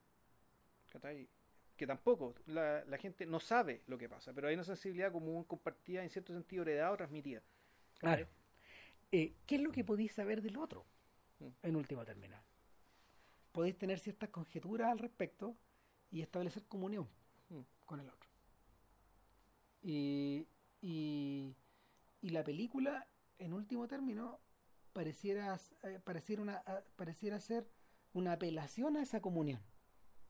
A esa Mm. comunión, no sé, podéis considerarla perdida o podéis considerarla más mm, convertida en otras cosas, pero es una apelación, es una apelación al Brasil. Entonces, si, si O sea, observ- es una apelación a, a- volvemos, a, a aquellos aspectos afectivos y también civilizatorios, que o propios de la civilización, que merecen ser conservados y que sin embargo, y que, y que esa conservación, ese traspaso de generación a generación, no se da ni a través de la escuela, ni a través de la política, ni a través de los medios de comunicación, No, sino que es algo que mucho más aleatorio. todo eso es espejismo. Eh, y, y- en ese sentido, por eso me gusta tanto el Hotel Budapest. ¿cachai? Porque El Hotel Budapest explícitamente se trata de eso. Se trata de eso. Es- es- to- Claro. toda la anécdota, toda la huevada, ¿cachai? Todos los personajes que corren para allá, para acá, que el 4x3, que la huevada, ¿cachai? De lo que realmente se trata esa película, puta, de fondo, es la, el- la profunda fe y, la- eh, y el, el profundo optimismo, muy estadounidense también, ¿cachai? Respecto de que esos valores no se pierden, que esos valores siguen. Es la- y eh, y eh, se las arreglan para pasar de una generación a otra. en la forma en la forma en que el estadounidense liberal observa a Europa Claro. Eso era eso entonces claro yo siento yo siento yo siento que yo siento que eh, pese a lo pese a lo áspera del pese a lo áspera del mensaje al momento dramático eh, político en el que fue estrenada a la forma en que se convirtió en una especie de filme símbolo eh, la verdadera la verdadera idea de Mendoza Filo y de los realizadores de Aquarius atiende a esta idea de, de comunión Mm. de, de estar con el otro a pesar de que en último término no puedes entender al otro nunca totalmente ¿cachai? puta nada po. No, me cansé, weón. Dios, yo también te he hecho mucho Ya, eh, ya. Por ahora sacaste podcast. Sí, para siendo- la próxima semana. dos horas con 14 chucha No, eso. no, son dos horas dos o menos, pero no sé, weón. no A ver. no dos horas dos tenés Dos razón horas dos, ya. Eh, sacaste podcast y para la próxima semana. Eh, no sé Che Sandoval. ah verdad po. Sandoval. Martina, sí, pues se acaba de estrenar, que Se acaba de estrenar, el Chanda preocupado porque no ha marcado lo suficiente, pero vamos a, vamos a explicar por qué en realidad. Eh, pero pero el, el repaso no es solo Dray Martina, Son sino, dos películas. sino claro. las tres películas. Y que, que, el, que tuvieron que tuve, que tuve la gentileza él y Joel Poblete de enviarnos los respectivos links. Eh, sí. No, y hay una que creo que está en onda media, ¿no? Una de las dos creo que está en onda media. Sí, sí, pero ahí está. Eh, bueno, pero de, de eso se va a tratar. Ok, Así que eso, que estén muy bien. nos vemos. Cuídense. Chao, chao.